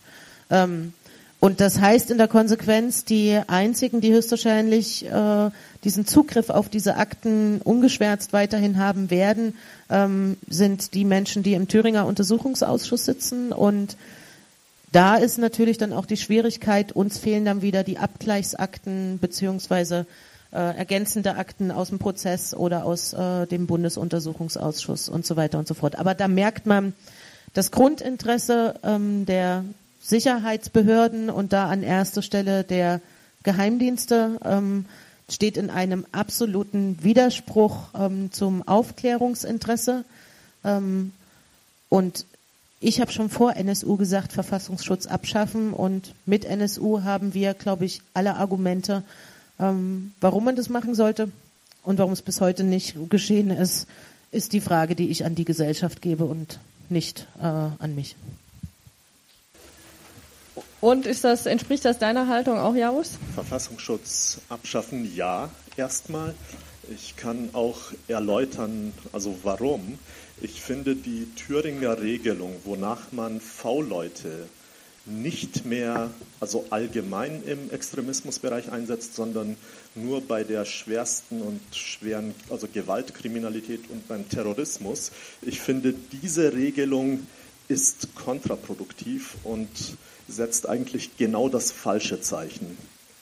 Wir haben mehrfach in den Untersuchungsausschüssen und im Prozess festgestellt, ähm, also dass V-Leute von ihren V-Mann-Führern, von ihren Betreuern beim Verfassungsschutz vor polizeilichen Maßnahmen, vor Durchsuchungen etwa gewarnt worden sind. Das hat Tino Brandt, der Chef des Thüringer Heimatschutzes, eine wichtige Führungs- und Kontaktfigur, also der NSU, ähm, also Angehörigen, also hat das im Prozess eingeräumt. Für, für viele weitere V-Leute also haben wir ähnliche Erkenntnisse. 1996 schon hat sich das Bundeskriminalamt in einem geheim eingestuften vertraulichen Brandbrief ähm, also bei den Verfassungsschutzbehörden beschwert über einen Brandstiftereffekt, dass nämlich der Verfassungsschutz zu einer Radikalisierung der Extremisten mit beiträgt. In Thüringen hat der Verfassungsschutz ja auch maßgeblich das NSU-Umfeld finanziert. Also selbst die im Untergrund produzierten Spiele wurden vom Verfassungsschutz bezahlt.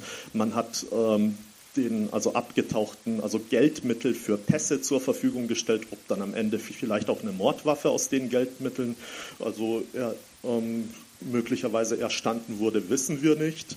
Und es ist also letzten Endes so, dass der Verfassungsschutz gerade im sicherheitskritischen Bereich ein Problem darstellt. Dort, wo ein Neonazi V-Mann sagt, hier wird ein Konzert stattfinden, hier machen wir eine Sommersonnenwendfeier, hier werden wir tanzen, hier werden wir Hakenkreuze stecken. Das interessiert mich offen gesagt gar nicht.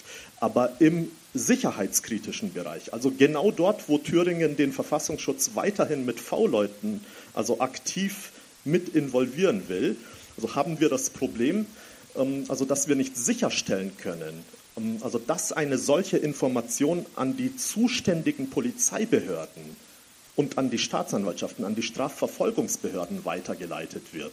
Und deswegen bin ich dafür, ähm, also bevor man so eine Scheinlösung wie in Thüringen, das richtet sich nicht gegen einzelne Abgeordnete, ich weiß, das ist ein politisch schwieriger Prozess, überhaupt etwas durchzusetzen, aber bevor man eine solche Lösung entwickelt und die auch noch als Lösung verkauft, sollte man es entweder ganz bleiben lassen oder sollte der Sache also auf den Grund gehen und also Nägel mit Köpfen machen.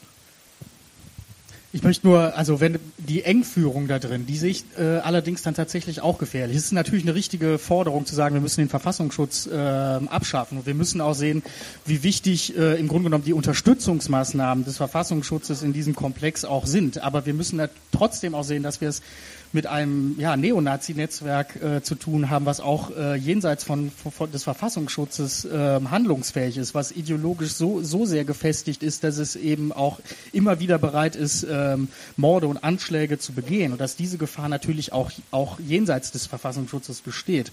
Und das Ganze, wir haben so eben auch äh, kurz über die 90er Jahre beispielsweise geredet, ist natürlich auch immer in einen, äh, in einen äh, ich sag mal, gesamtgesellschaftlichen äh, Diskurskontext eingebettet ähm, in, dem, in dem sich auch äh, äh, zeigt, dass natürlich Neonazi-Strukturen auch Konjunkturen äh, in ihrem Handeln äh, unterworfen sind, die auch immer ähm, eng, eng mit einem gesellschaftlichen Diskurs ähm, vonstatten gehen.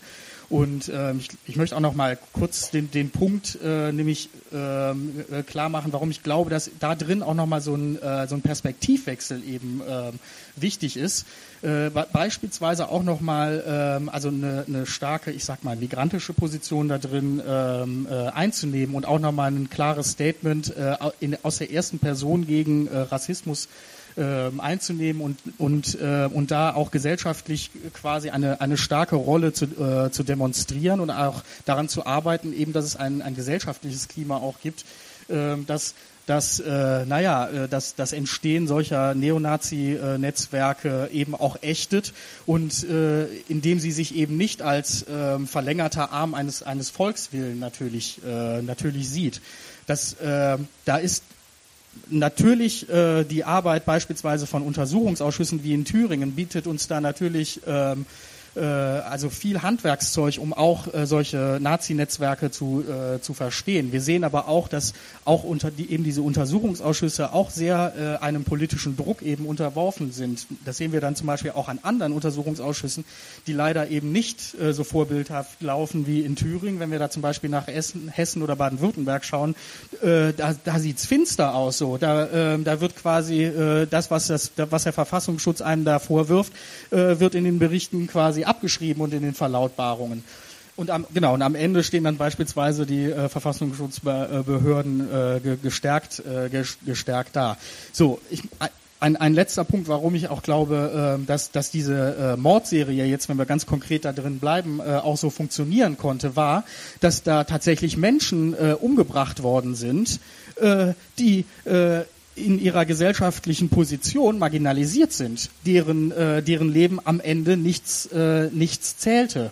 Und äh, so war es auch möglich, dass, dass, diese, äh, dass diese Mord- und Anschlagsserie auch äh, jenseits von einem öffentlichen Interesse so lange, äh, so lange äh, vonstatten gehen konnte. Und deswegen glaube ich, äh, ist es auch wichtig, da eben diesen, diesen Perspektivwechsel einzunehmen und das eben gemeinsam äh, äh, mit, äh, mit, mit Strukturen, die sich nämlich äh, äh, Neonazi-Netzwerke anschauen, die juristisch, äh, die sich, die, die das Ganze auch juristisch ähm, ähm, aufarbeiten, aber da drin eben die auch die Stimme der Betroffenen eben auch ähm, äh, hochhalten. Ich, ich hoffe, mir sei das mal erlaubt, auch ein konkretes äh, An Angebot äh, zu machen, an dem, wo wir zum Beispiel mit dem äh, mit einem Bündnis von Initiativen, ähm, die an an, den, an verschiedenen äh, Orten der äh, der Mordtatorte tätig sind, die äh, mit, mit, mit Betroffenen zusammenarbeiten, die aber auch in, äh, in, ähm, äh, in, anderen Kontexten, wo Betroffene äh, in der ersten Person äh, tätig werden, wie beispielsweise der ähm, der Freundeskreis in, den, äh, in Gedenken an den ähm, rassistischen Mordanschlag, äh, Brandanschlag in Mölln oder auch die Burak Bektasch-Initiative. Also wir haben zusammen das, äh, das Aktionsbündnis NSU-Komplex Auflösen äh, gegründet und äh, arbeiten gerade daran, im nächsten Jahr ein internationales Tribunal in Köln-Mülheim zu veranstalten, wo genau diese Perspektive, äh, also der, der, der, wo dieses, dieses Wissen um Rassismus aus der ersten Person in, ins Zentrum äh, gerückt wird und wo eben genau ähm, dieses Wissen, was eben aber auch an anderen Stellen, wie beispielsweise in den Untersuchungsausschüssen, wie beispielsweise in der Antifa-Recherche, äh, wie beispielsweise in anderen Initiativen zusammengeführt wird, um eben ein, ein nochmal ein starkes Signal zu geben und anhand des NSU-Komplexes äh, Rassismus, institutionellen Rassismus in Deutschland anzugreifen, zu, anzuklagen. Vielen Dank euch dreien erstmal für dieses Gespräch hier oben. Ähm, ich würde jetzt ganz gerne zu den äh, Publikumsfragen kommen und dann vielleicht das äh, Mikrofon an äh, Bärbel, die da hinten ist, äh, übergeben. Ich kann doch noch mal dazu aufrufen, äh, gebt uns eure Fragen durch und raus. Äh, Im Moment habe ich zwei. Und äh, die eine hat Daniel auch gerade schon vorweggenommen, die Antwort auf die Frage, was die Initiative Kolbstraße dann als nächstes für Ziele verfolgt. Deswegen möchte ich jetzt nochmal die Frage stellen zum Thüringer Untersuchungsausschuss. Wie sieht es da aus mit der Zusammenarbeit der unterschiedlichen Parteien? Ist das da vor allem von Einigkeit geprägt oder gibt es Streit über die Ziele und die Verfahrensweisen? Also ich würde differenzieren zwischen dem ersten Untersuchungsausschuss, da gab es äh, eine schon fraktionsübergreifende Zusammenarbeit. Natürlich haben die einen ein höheres Interesse und äh, stecken mehr Kraft, Zeit, äh, Energie rein als die anderen, aber da gab es im Großen und Ganzen ähm, schon eine übergreifende Zusammenarbeit. Es mündete ja auch darin, dass der Abschlussbericht einstimmig äh, verabschiedet wurde. Das ist ja ähm, schon in einem gewissen Sinne für diese Konsequenzen, die darin formuliert wurden, eine Besonderheit gewesen, dass da auch CDU und FDP mit zugestimmt haben. Im jetzigen Untersuchungsausschuss ist es nicht so, aber das hat auch was damit zu tun. Wir haben äh, ja die AfD im Thüringer Land und wir haben die Höcke-AfD. Ähm, und der Höcke ist Mitglied im Thüringer Untersuchungsausschuss. Ähm, der war bisher glücklicherweise allerdings nur einmal da und sein Vertreter ähm, zeichnet sich nicht durch Kompetenz aus. Das heißt, wir sind da entlastet, was sozusagen bestimmte Fragestellungen anbelangt. Die Perspektive der AfD im Untersuchungsausschuss ist die Fatalist-Perspektive. Fatalist ist äh, Arbeitskreis NSU, ist so ein verschwörungsrechtsorientiertes äh, Netzwerk, die zum Teil Akten öffentlich stellen, zum Teil sogar auch richtige Fragen formulieren. Aber das Ganze ausgehend davon, dass nicht Beate Zschäpe sozusagen die Täterin war, nicht mundlos, nicht Böhnert, sondern ähm, der Staat ähm, letztlich hinter dem Ganzen steckt.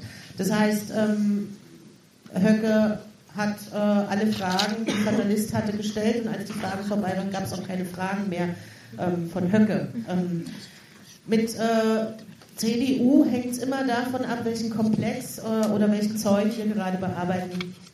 Ähm, die haben mal mehr, mal weniger Interesse und äh, Rot-Rot-Grün, also SPD, äh, Grüne und Linke, das ist schon eine sehr gute Zusammenarbeit. Das war es allerdings auch schon in der letzten Legislatur, wo wir noch eine andere Koalition hatten. Da merkt man einfach, dass es ein anderes Interesse ähm, bei Parteien oder Fraktionen gibt, die selber auch sich im Bereich gegen Rassismus, äh, Nazis und so weiter engagieren. Ja.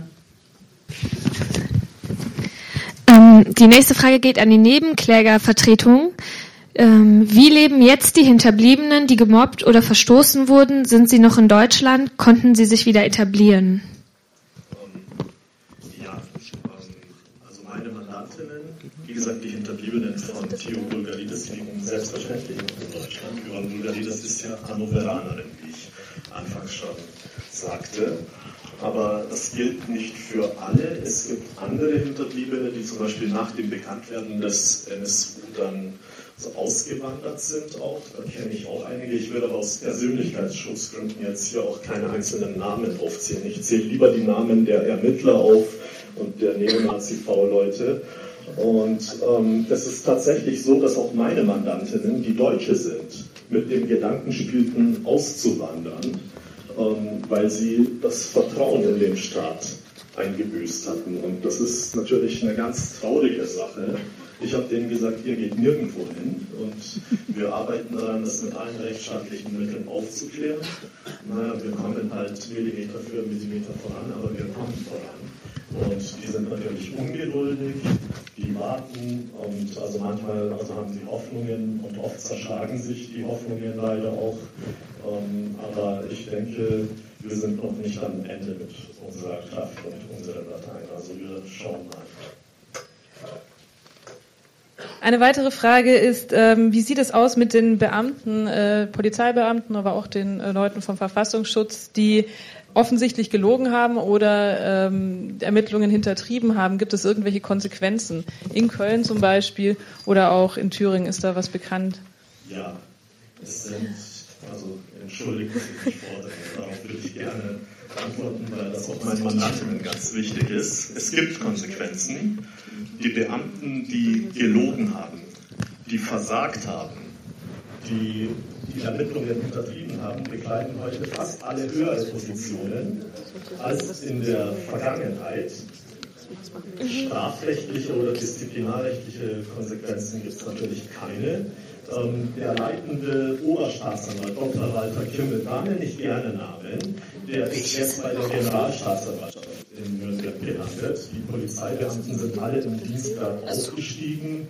Und ähm, also hier ja, könnte man eigentlich auch also anfangen, die ganzen Namen aufzuzählen. Gordian Meyer-Plath, V-Mann-Führer ähm, dieses V-Manns, der den Nigerianer fast umgebracht hatte, von dem ich eingangs erzählte, ist jetzt ähm, Chef des Verfassungsschutzes in Sachsen geworden, ähm, zur Strafe. Er war damals so ein kleiner V-Mann-Führer. Und ähm, es gab, nachdem 2012 im Sommer die Aktenvernichtungen bekannt wurden, einige Konsequenzen. Es wurden ähm, also einige führende Verfassungsschutzleute in den vorzeitigen Ruhestand geschickt, wurden gegangen. Die hatten aber mit der Sache eigentlich wenig zu tun.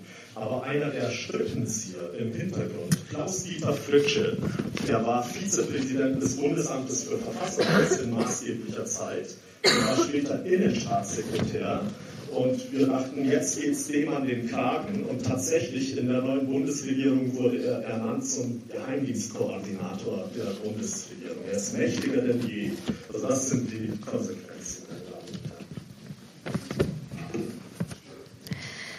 Dann gibt es noch eine Frage konkret zum ähm, Prozess jetzt und Chapes Aussage. Die Frage lautet, warum hat Chape geschwiegen und sagt jetzt aus?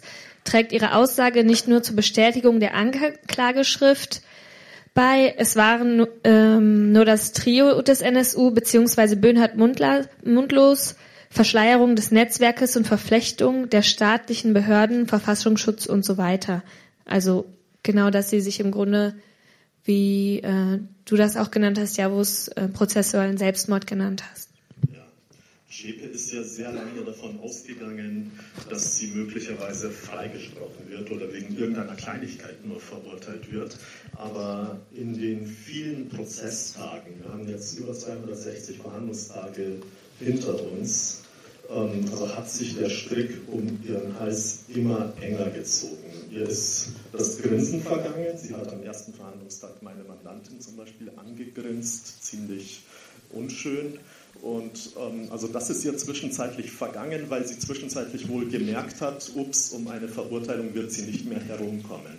Und wenn man überhaupt nicht mehr handeln kann, dann greift man halt zum letzten Strohhalm. Und jetzt versucht sie mit so einer wirklich schlecht aufgetischten und anhand der Beweisaufnahme leicht zu widerlegenden Geschichte möglicherweise noch den Hals aus der Schlinge zu ziehen. Das wird ihr nicht gelingen. Das sehen ihre bisherigen Verteidiger, die auch ordentliche Arbeit gemacht haben, zu unserem Unglück leider. Ähm, also haben die manchmal zu gut gearbeitet. Wir haben uns heftige Scharmützel geliefert so. Und ihre neuen Verteidiger, die sind einfach nicht kompetent. Die können es nicht. Die haben einen Großteil der Beweisaufnahme nicht gesehen. Die haben die Akten offensichtlich nicht gelesen. Und naja, aber den Versuch ist es wert. Eine Frage an alle drei. Ähm, ihr seid alle für die Abschaffung des Verfassungsschutzes. Wie soll es denn stattdessen funktionieren? Wie die Stärkung von Neonazi-Strukturen stattdessen funktionieren soll? Oder? Ja, die Frage war, glaube ich, nicht so gemeint. Das könnte man nochmal nachfragen. Ja, aber vielleicht wollt ihr noch mal ein bisschen mehr dazu sagen. Wie kann man was vielleicht gegen die Neonazi-Strukturen machen?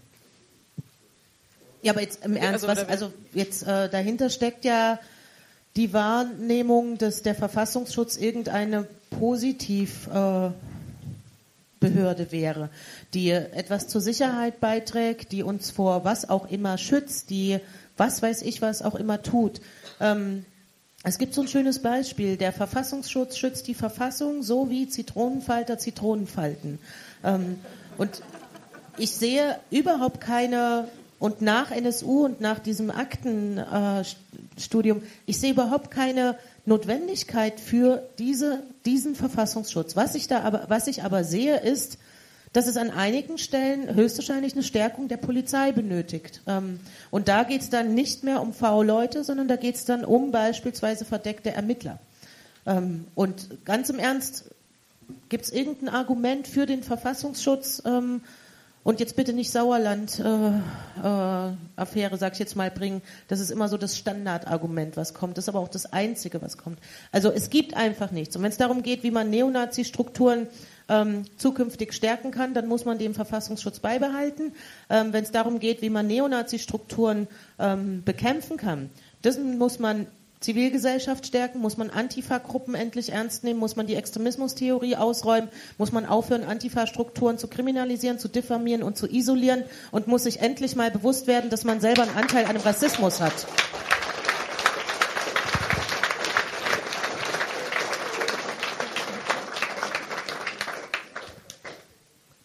Ich möchte Ihnen voll und ganz zustimmen und nur eine Kleinigkeit noch äh, ergänzen. Also diese, diese Geschichte des das, was immer Versagen des Verfassungsschutzes genannt wird, das ist ja nichts Neues. Also das, äh, das ist auch gerade, äh, wenn wir es ähm, ja, mit, mit, mit Neonazi-Netzwerken zu tun haben, gibt es da, gibt es da eine regelrecht mörderische ähm, Tradition. Wenn ich zum Beispiel an den Solinger Brandanschlag denke, wo äh, auch ein, ein Verfassungs-, als V-Mann äh, die, die, die Neonazis, die diesen äh, Brandanschlag verübt haben, in seiner, ähm, in seiner ähm, Kampfsportschule trainiert hat, die, äh, die am Wochenende ähm, kanackenfreie, ähm, kanackenfreies Training gemacht haben, wo der, also wo der Verfassungsschutz auch wieder ganz klar, ganz eng dran war und wo überhaupt kein, nie Konsequenzen gezogen worden sind, bis heute nicht.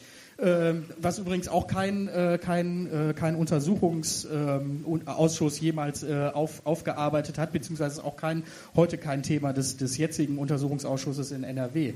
Also ich möchte nur mal zeigen, es gibt da auch eine Tradition und es gibt da Erfahrungswerte, die eigentlich uns immer nur gezeigt haben, der Verfassungsschutz ist eher dienlich dafür, Neonazi-Netzwerke mit aufzubauen, zu unterstützen. Aus welchen Gründen auch immer, um nah dran zu sein. Äh, aber ähm, ja, also eigentlich die andere Argumentation, die ist uns doch, da ist uns doch mal jemand äh, Antworten schuldig, äh, wo es denn mal Beispiele gibt, wo der, äh, wo der, wo der eben Verfassungsschutz die Verfassung geschützt hätte. Das ist geheim. Ähm, und an, ansonsten also vielleicht ergänzend dazu, ähm, der Pressesprecher der Pogrome, der rassistisch motivierten Pogrome von Rostock-Lichtenhagen war V-Mann. Norbert Weidner. Also wir finden das überall. Wir finden das, ähm, ich sag mal so, schon in der Historie der Gründung des Verfassungsschutzes und höchstwahrscheinlich ähm, ist das einfach bis heute fortgewirkt, ähm, dass der Verfassungsschutz zumindest in weiten Teilen ein Interesse hat, äh, das darin besteht, Informationen für sich zu behalten. Und im Zweifelsfall heißt das dann, nein, nicht nur im Zweifelsfall, grundsätzlich heißt es, Quellenschutz geht vor Opferschutz. Und wenn der Quellenschutz vor Opferschutz geht, geht dann sage ich also, Nein, dafür braucht es keine staatlich finanzierte Behörde und das ist auch nichts, was eine Demokratie mit sich machen lassen sollte. Dass Opfer nicht geschützt werden, sondern dass sogar Quellen, die Täterwissen haben, ähm, vor den Strafverfolgungsbehörden geschützt werden. Das, das geht nicht. Das geht einfach nicht.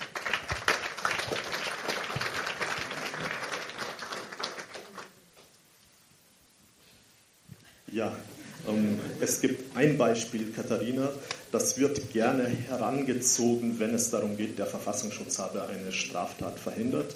Und zwar ähm, geht es um den geplanten Anschlag auf das jüdische Gemeindezentrum in München.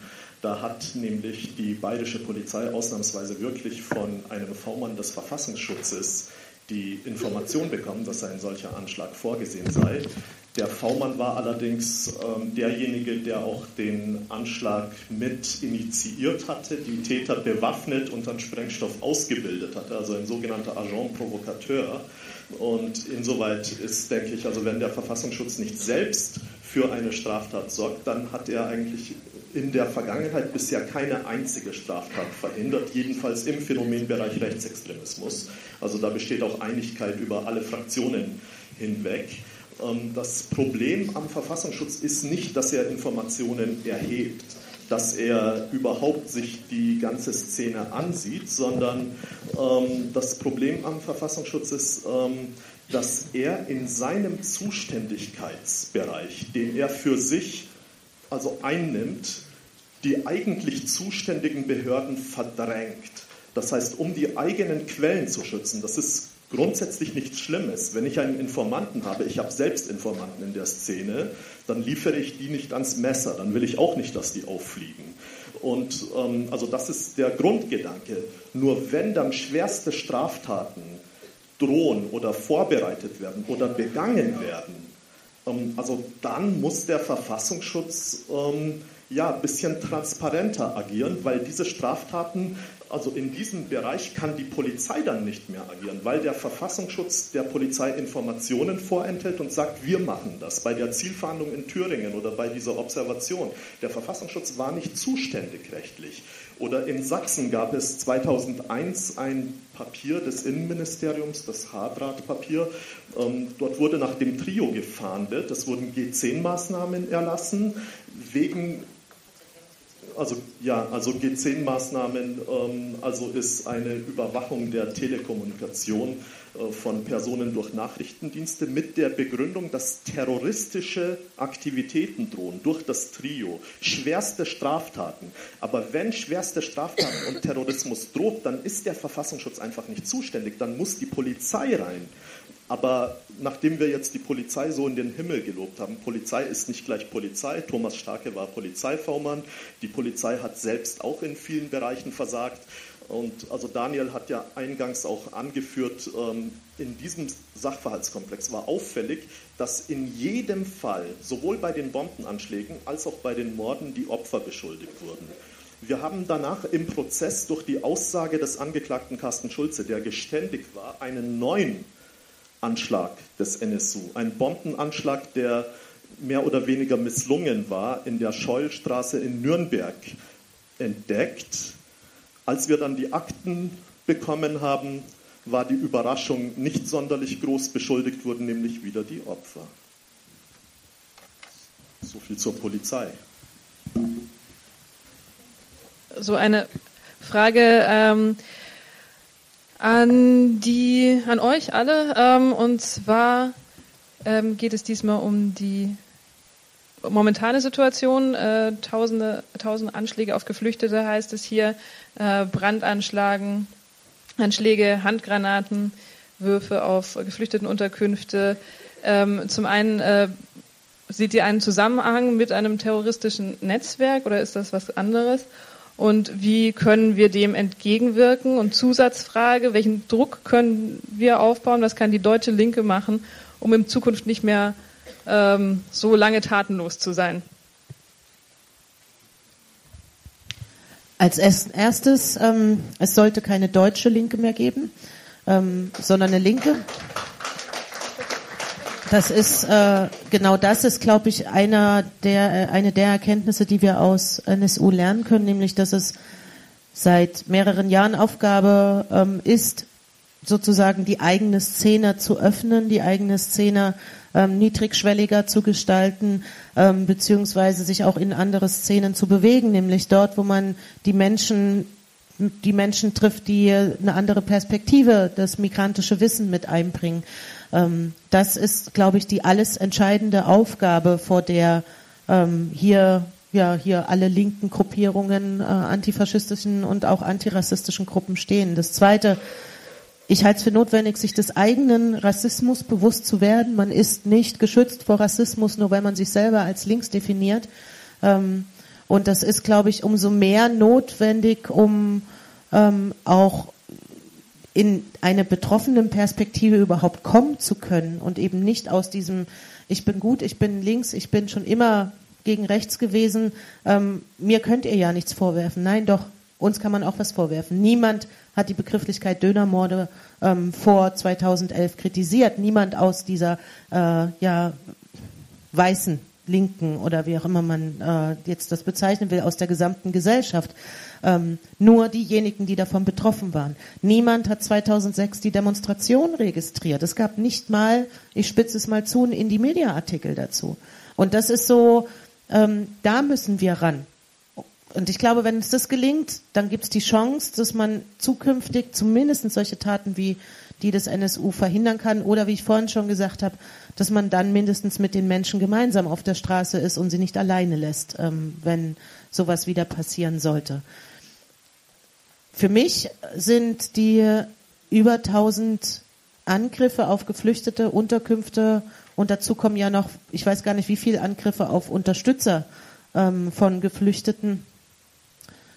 Für mich sind die rein strafrechtlich betrachtet natürlich kein Rechtsterrorismus, aber rein vom äh, gesellschaftliche Einordnung oder meiner politischen Einordnung, ja natürlich ist das Terrorismus. Das ist Ausübung von Terror, der tagtäglich geschieht, der sich gegen eine bestimmte Gruppe von Menschen richtet, ähm, der dazu beiträgt, dass Menschen Angst haben, dass sie Panik entwickeln, dass sie Paranoia haben, dass sie nicht mehr wissen, ob sie abends auf die Straße gehen und wenn ja, Sie blicken um sich, wer läuft hinter mir, neben mir, was ist das für ein Auto, was dort kommt. Das ist ähm, von der Atmosphäre her, allerdings betrifft es jetzt sozusagen eine ganz spezielle Gruppe, ähm, ist es das, was in den 90ern in Ostdeutschland ähm, in vielen Stadtteilen los war, wo Neonazis national befreite Zonen errichtet hatten. Nur heute sind es nicht nur Neonazis, sondern heute sind es national und bürgerbefreite, ähm, also befreite Zonen, ähm, wo man nicht mehr jeden einfach äh, sozusagen strukturell zuordnen kann zu irgendeiner Neonazi-Gruppierung. Ansonsten erinnert mich das alles fatal an die 90er Jahre, was gerade stattfindet. Äh, wie man reagieren kann durch eine massive Solidarität. Und das würde auf politischer Ebene bedeuten, Grenzen auf, Geld zur Verfügung stellen, ähm, ein Bleiberecht für Betroffene rassistischer Gewalt, ähm, um damit auch ganz klar das Zeichen zu setzen, wenn ihr hier meint, dass ihr bedrohen könnt, dass ihr Leute sozusagen vertreiben könnt, indem ihr sie A tötet oder B sie einschüchtert, dann hat das die politische, juristische ähm, Konsequenz in Deutschland, dann bleiben sie erst recht und ähm, damit sozusagen auch die, die bürgerliche Zustimmung ähm, zu nehmen zu solchen, zu solchen Anschlägen. Das wäre, glaube ich, die Herausforderung politisch und gesellschaftlich da sein, mit den Menschen in Kontakt stehen, dass sie überhaupt wissen, wen kann ich anrufen, wenn was passiert.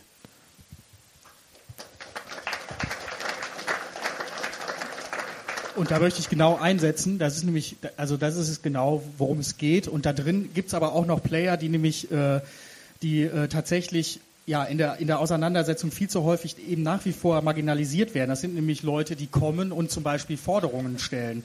Und äh, wir haben es wir haben's, äh, mehrfach betont, es, es braucht auch immer ein, ein gesellschaftliches Klima, äh, dass es ermöglicht, dass sowas wie, äh, wie, äh, ja, wie so eine äh, unglaubliche Anzahl von Brandanschlägen überhaupt äh, durchgeführt werden können, dass sich eben die äh, Nazis ermächtigt sehen, da tätig zu werden.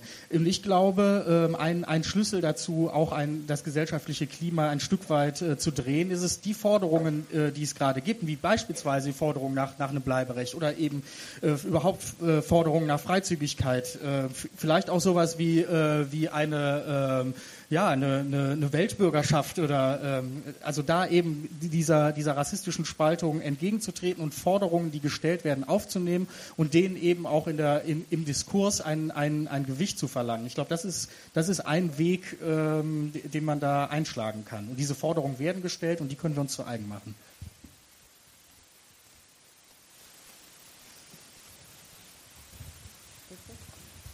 Ich kann aus juristischer Perspektive auch was dazu sagen zu den zahlreichen Brandanschlägen. Ähm, wir wären schon erheblich weiter, wenn die vorhandenen Gesetze einfach angewandt würden. Wenn jemand einen Molotow-Cocktail in ein Kinderzimmer wirft, mitten in der Nacht, dann ist das juristisch gesehen, wenn niemand dabei zu Schaden kommt, ein versuchter Mord zumindest bedingter Vorsatz, das lernt jeder Jurastudent im ersten Semester, ist dann vorhanden. Wenn mehr als drei Personen oder drei oder mehr Personen an solchen Maßnahmen beteiligt sind und solche Maßnahmen durchführen, wo sie den Tod von Menschen in Kauf nehmen, dann haben wir es mit einer terroristischen Vereinigung nach 129a StGB zu tun. Dann ist der Generalbundesanwalt zuständig. Wir hatten allerdings, ähm, ich sagte ja schon mal, der Generalbundesanwalt ist leider nicht Teil der Lösung, sondern Teil des Problems. Ich kann das am NSU-Beispiel nochmal verdeutlichen. 2006 hat der Generalbundesanwalt ähm, diese Mordserie auf dem Tisch gehabt im Rahmen eines ARP-Prüfvorgangs nannte man das. Das heißt, sind wir zuständig oder sind wir nicht zuständig? Ist das von Bedeutung für die Öffentlichkeit? Die Prüfung hat der Generalbundesanwalt vorgenommen anhand von fünf, vier oder fünf Zeitungsartikeln und der Homepage des Bundeskriminalamts. Ich gestehe ihr mal fünf Zeitungsartikel zu, unter anderem die Bildzeitung war dabei und die Süddeutsche. Und dann hat der zuständige Sachbearbeiter bei der Bundesanwaltschaft gemeint, nee, das ist äh, nicht was Rechtsextremes, das ist ähm, der Rachefeldzug einer Einzelperson, die Türken nicht mochte. Und dann wurde das Verfahren nicht vom Generalbundesanwalt angenommen. Es gab aber auch auf Länderseite nicht den großen Willen, dieses Verfahren abzugeben. Der eben erwähnte Staatsanwalt Dr. Walter Kimmel hat einen Aktenvermerk geschrieben, nachdem die rechte Spur offenkundig wurde. In diesem Aktenvermerk heißt es, wenn wir die Einzeltäter-These, also dass es sich um Neonazis handle bei den Tätern, allzu laut kommunizieren, könnte sich eine Zuständigkeit des Generalbundesanwalts ergeben. Vorsicht! Und das bayerische Innenministerium meinte damals, es sei eine Kriegserklärung, wenn der Generalbundesanwalt das Verfahren an sich ziehe. Dort war der Wunsch auch nicht erheblich größer. Also wünschenswert wäre, dass die Staatsanwaltschaften einfach mal wegen versuchten Mordes ermitteln, wenn wir einen versuchten Mord haben und das nicht als Kavaliersdelikt, ich schmeiß halt mal einen einen also Molotow-Cocktail durch ein Fenster und ob dann die Leute drin verbrennen und elendig ums Leben kommen, also umso besser. Und das ist versuchter Mord. Und also es ist genauso mit der terroristischen Vereinigung. In Brandenburg wurden jetzt, ähm, also vorgestern, mehrere Personen festgenommen im Zusammenhang mit diesen Brandanschlägen. Und dort wird jetzt wirklich geprüft, ob der Generalbundesanwalt einschreiten soll. Hat schon abgelehnt. Okay, ich habe die Medien nicht verfolgt. Ich saß im Zug. Okay, dann wissen wir es. Äh, also wir nähern uns jetzt langsam den zwei Stunden. Vielleicht würde ich sagen, noch äh, drei Fragen. Ähm, das erste ist äh, gar keine Frage, sondern ein Hinweis, nämlich äh, der Film Der Coiffeur aus der Kolbstraße wird gerade deutschlandweit gezeigt, ähm, von 17.03. bis 20.03. auch hier in Hannover im Koki. Ähm, vielleicht kann jemand von euch ein bisschen was dazu erzählen. Ja, kann nur sagen, guckt euch den an. es wird erzählt nochmal äh, die Geschichte der Kolbstraße anhand, ähm, anhand äh, der beiden äh, Friseure. Also der, ich habe ja eben eingangs erzählt, dass äh, die Bombe vor dem Friseursalon Hildegrim abgestellt wurde und äh, einer der naja, einer, der wirklich sehr stark von, den, von diesen äh, rassistischen Ermittlungspraktiken betroffen war, war der Besitzer dieses Friseursalons. Und in dem Film, ich finde, der nimmt nochmal ganz äh, auf eine sehr eindrückliche Art und Weise die äh, Position der Betroffenen äh, in diesem, äh, ja, nimmt die dann nochmal äh, sehr stark in den Fokus, äh, was, ich sehr, was ich sehr gut finde. Und der thematisiert vor allen Dingen eben auch die Zeit äh, nach dem äh, Bombenanschlag. Und ähm, ja, ich denke, als, äh, als, als Ausgangspunkt diese Perspektive auch nochmal wahrzunehmen, ist dieser Film auf jeden Fall ähm, äh, dienlich. Also, ich, also der ist mehr als dienlich. Ähm,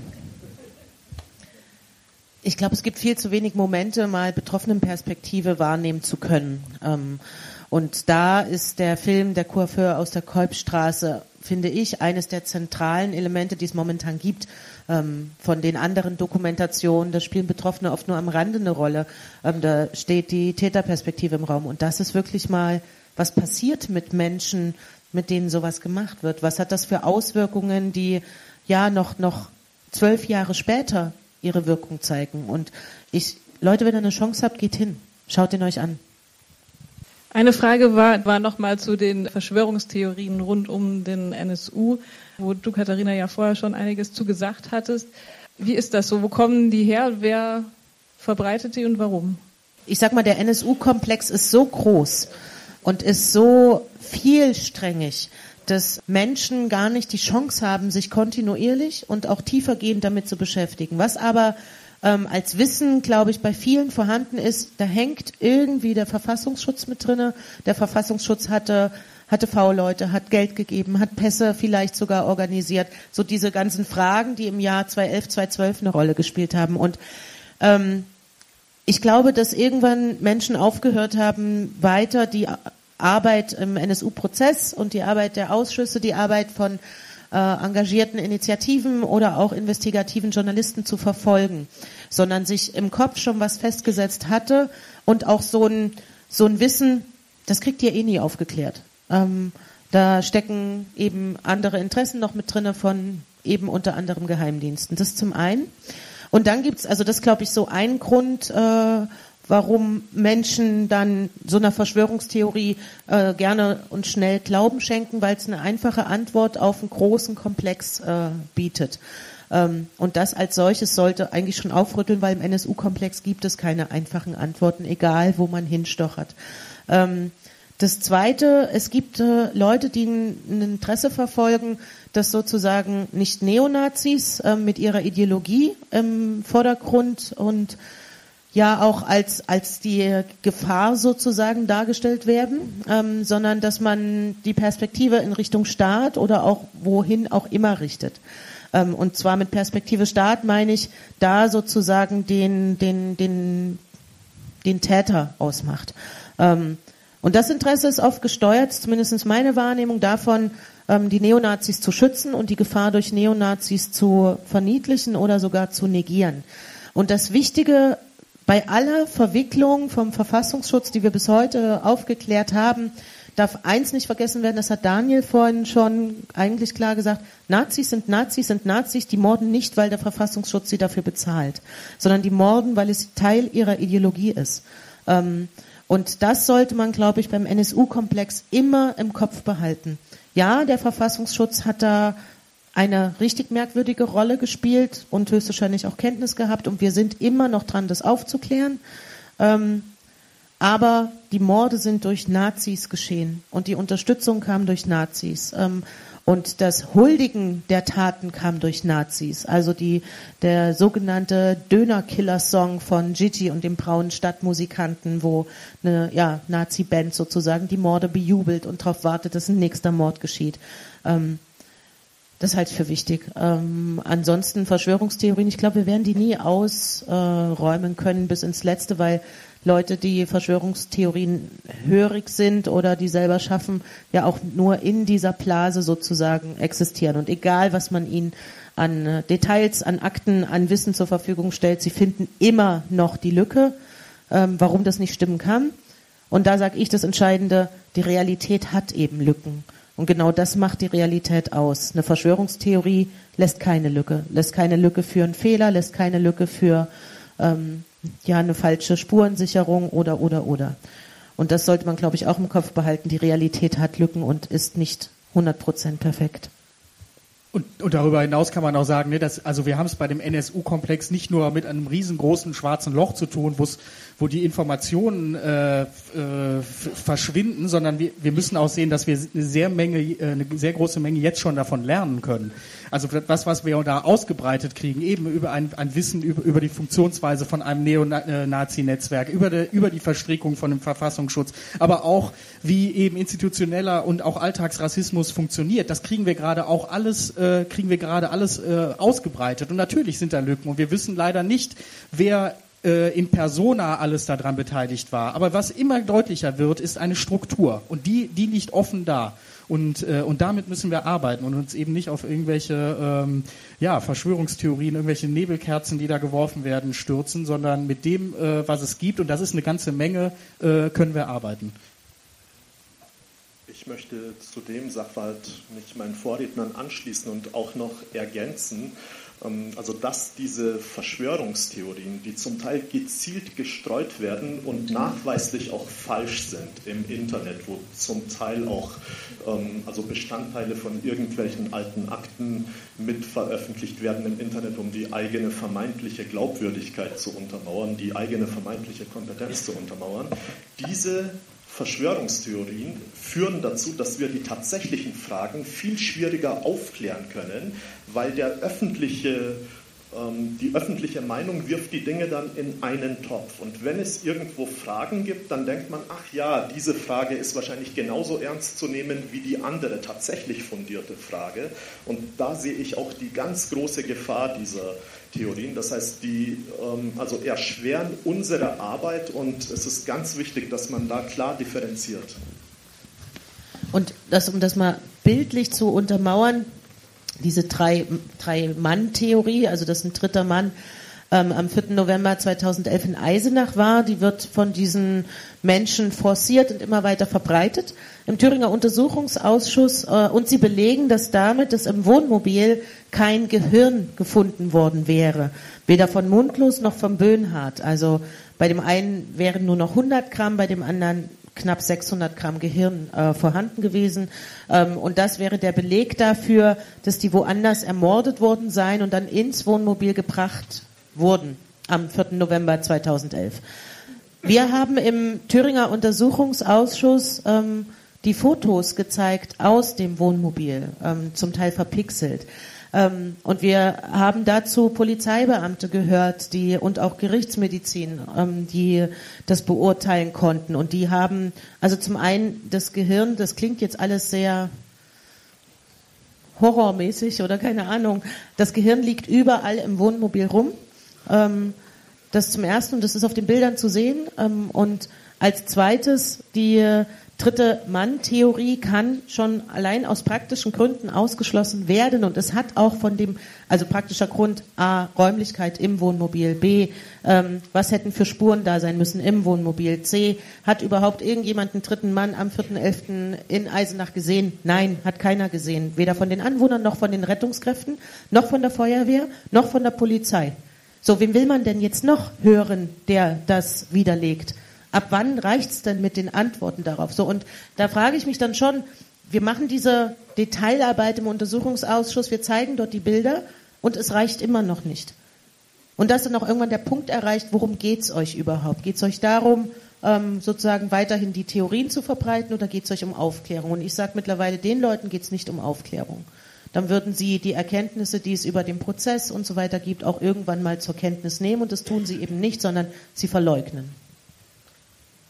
Wir haben noch zwei kleine Fragen.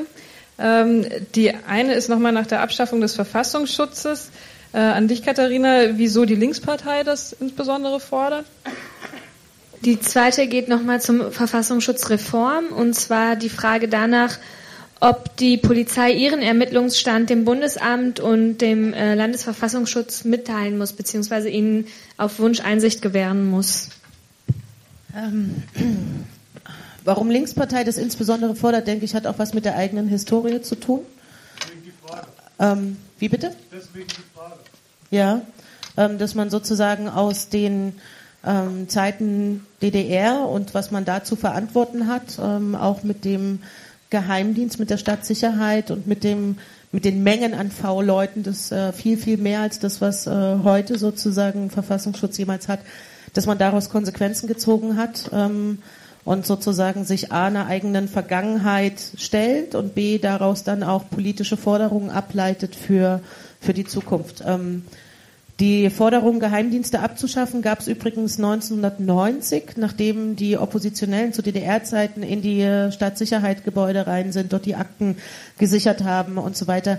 Die haben damals, nachdem Stasi abgeschafft wurde, übrigens auch gefordert, äh, die Geheimdienste auf äh, den, ja, in den alten Bundesländern abzuschaffen und haben gesagt, es gibt ähm, da sozusagen kaum bis keine Unterschiede. Ähm, da sage ich definitiv einer der ähm, Hauptgründe, warum Linkspartei das schon ja seit Jahren auch vormals die äh, PDS gefordert, äh, gefordert hat und weiterhin fordert. Ähm, ob die Polizei ihre Erkenntnisse VS auf Landes- bzw. Bundesebene zur Verfügung stellen muss, ähm, das läuft anders. Das haben die Staatsschützer bei uns im Untersuchungsausschuss beschrieben. Da kommt einmal wöchentlich jemand vom Verfassungsschutz vorbei. Die Polizisten ähm, nannten den den Informationsabsauger der kopiert äh, alle Akten, ähm, die im Phänomenbereich rechts äh, sind. Das wird bei links höchstwahrscheinlich genauso laufen oder in welchen Bereichen auch immer. Nimmt sozusagen die Erkenntnisse mit ähm, und sammelt die bei sich im Amt, gibt aber gleichzeitig keine Rückinformationen, ähm, was damit geschehen ist. Also so ist es zumindest für Thüringen berichtet worden und äh, ähnlich äh, läuft es in anderen Bundesländern, dass sozusagen der Verfassungsschutz sich ähm, die Informationen holt. Und darüber hinaus gibt es ja auch diese ja, sogenannte Amtshilfe, die ähm, im Zweifel auch der Verfassungsschutz äh, höchstwahrscheinlich, äh, wie sagt man das, anwenden könnte. Aber braucht er nicht, der geht einmal wöchentlich hin und kopiert sich alles. So, dann würde ich euch vielleicht alle noch zu einer Abschlussrunde ähm, einladen mit so ein bisschen der Frage, ähm, was ihr euch von uns, die wir hier äh, jetzt alle sitzen, was ihr euch im Zusammenhang mit dem NSU-Komplex und einem Umgang äh, äh, damit ähm, wünscht. Das ist eine schwierige Sache. Das Leben ist kein Wunschkonzert und ähm, der NSU-Komplex leider auch nicht. Ähm, naja, ich wünsche mir den und also den Abgeordneten der Untersuchungsausschüsse, also den Mitstreitern im Prozess, viel Geduld und Kraft weiterhin, weil die Kraft geht uns irgendwann aus. Ähm, tatsächlich meinte ich auch äh, mit uns äh, das Erweiterte, also auch äh, vom, also wenn euch dazu was einfällt, quasi auch äh, vom Publikum haben wir ja jetzt irgendwie hier erfreulicherweise über 100 Leute auf jeden Fall äh, sitzen, die gegebenenfalls ja auch äh, handeln können. Ich fände es ähm, jetzt spezifisch in Bezug auf NSU-Komplex, fände ich es gut, wenn es zum Beispiel mal gelingt, aus Hannover gemeinsam zum NSU-Prozess nach München zu fahren damit dort die Sitzreihen nicht, wie oft genug geschieht, in Teilen durch Neonazis besetzt werden, die äh, T-Shirts tragen mit eindeutiger Symbolik, Wohlleben und Schäpe, damit ihre Solidarität ausdrücken und so weiter und so fort. Und darüber hinaus, glaube ich, ist das so ein historisches Ereignis und ähm, die Chance, da hinzufahren, solange der Prozess noch läuft, vielleicht lässt sich das ja irgendwie gemeinsam organisieren. Das Zweite, es sind gerade sehr viele Menschen über NSU-Komplex gebunden mit ihren Zeiten, Kapazitäten und Energien und ihren Kräften. Ähm, und ich wünsche mir A, dass Leute wie jetzt hier weiter mit Interesse dranbleiben und weiter sozusagen überhaupt den NSU-Komplex auf dem Schirm haben. Aber was mir persönlich Kraft gibt, das Weitermachen im Untersuchungsausschuss ist, wenn ich weiß, dass äh, Leute gleichzeitig auf der Straße gegen den jetzt bestehenden und herrschenden Rassismus gegen AfD, gegen Nazis ähm, aktiv sind in unterschiedlichsten Bereichen und sozusagen dadurch mir Zeit und Kapazitäten verschaffen, im NSU-Untersuchungsausschuss sein zu können. Ähm, das heißt nicht, dass ich da raus bin, aber das ist so ein Stück weit, ich nenne es mal eine Arbeitsteilung. ähm, und das hilft, wenn man weiß, dass die, dass es Leute gibt, die weiterhin versuchen, solche Taten zu verhindern und die weiterhin aktiv gegen Nazis einschreiten und nicht nur eine Kerze in der Hand halten.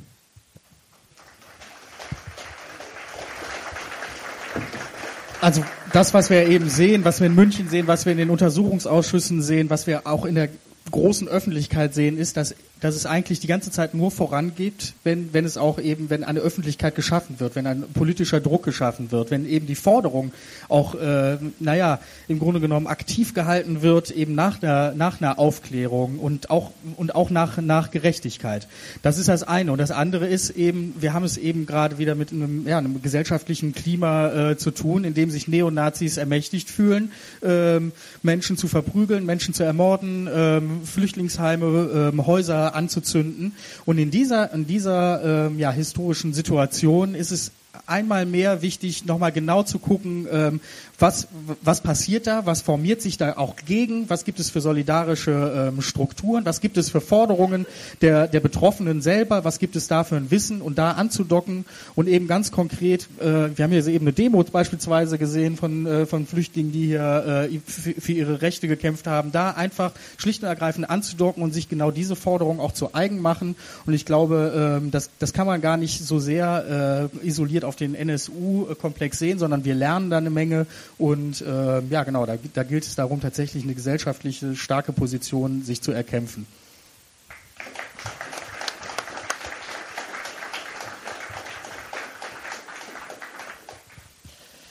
Ja, äh, vielen Dank euch, ähm, dass ihr zum Teil lange Wege äh, auf euch genommen habt und heute Abend äh, zu uns äh, zu kommen. Ich denke, wir sind äh, alle wahrscheinlich noch ein äh, bisschen äh, hier, wenn es noch irgendwie ganz dringenden Bedarf nach einem, nach einer Frage, einem Zwiegespräch, wie auch immer gibt. Danke.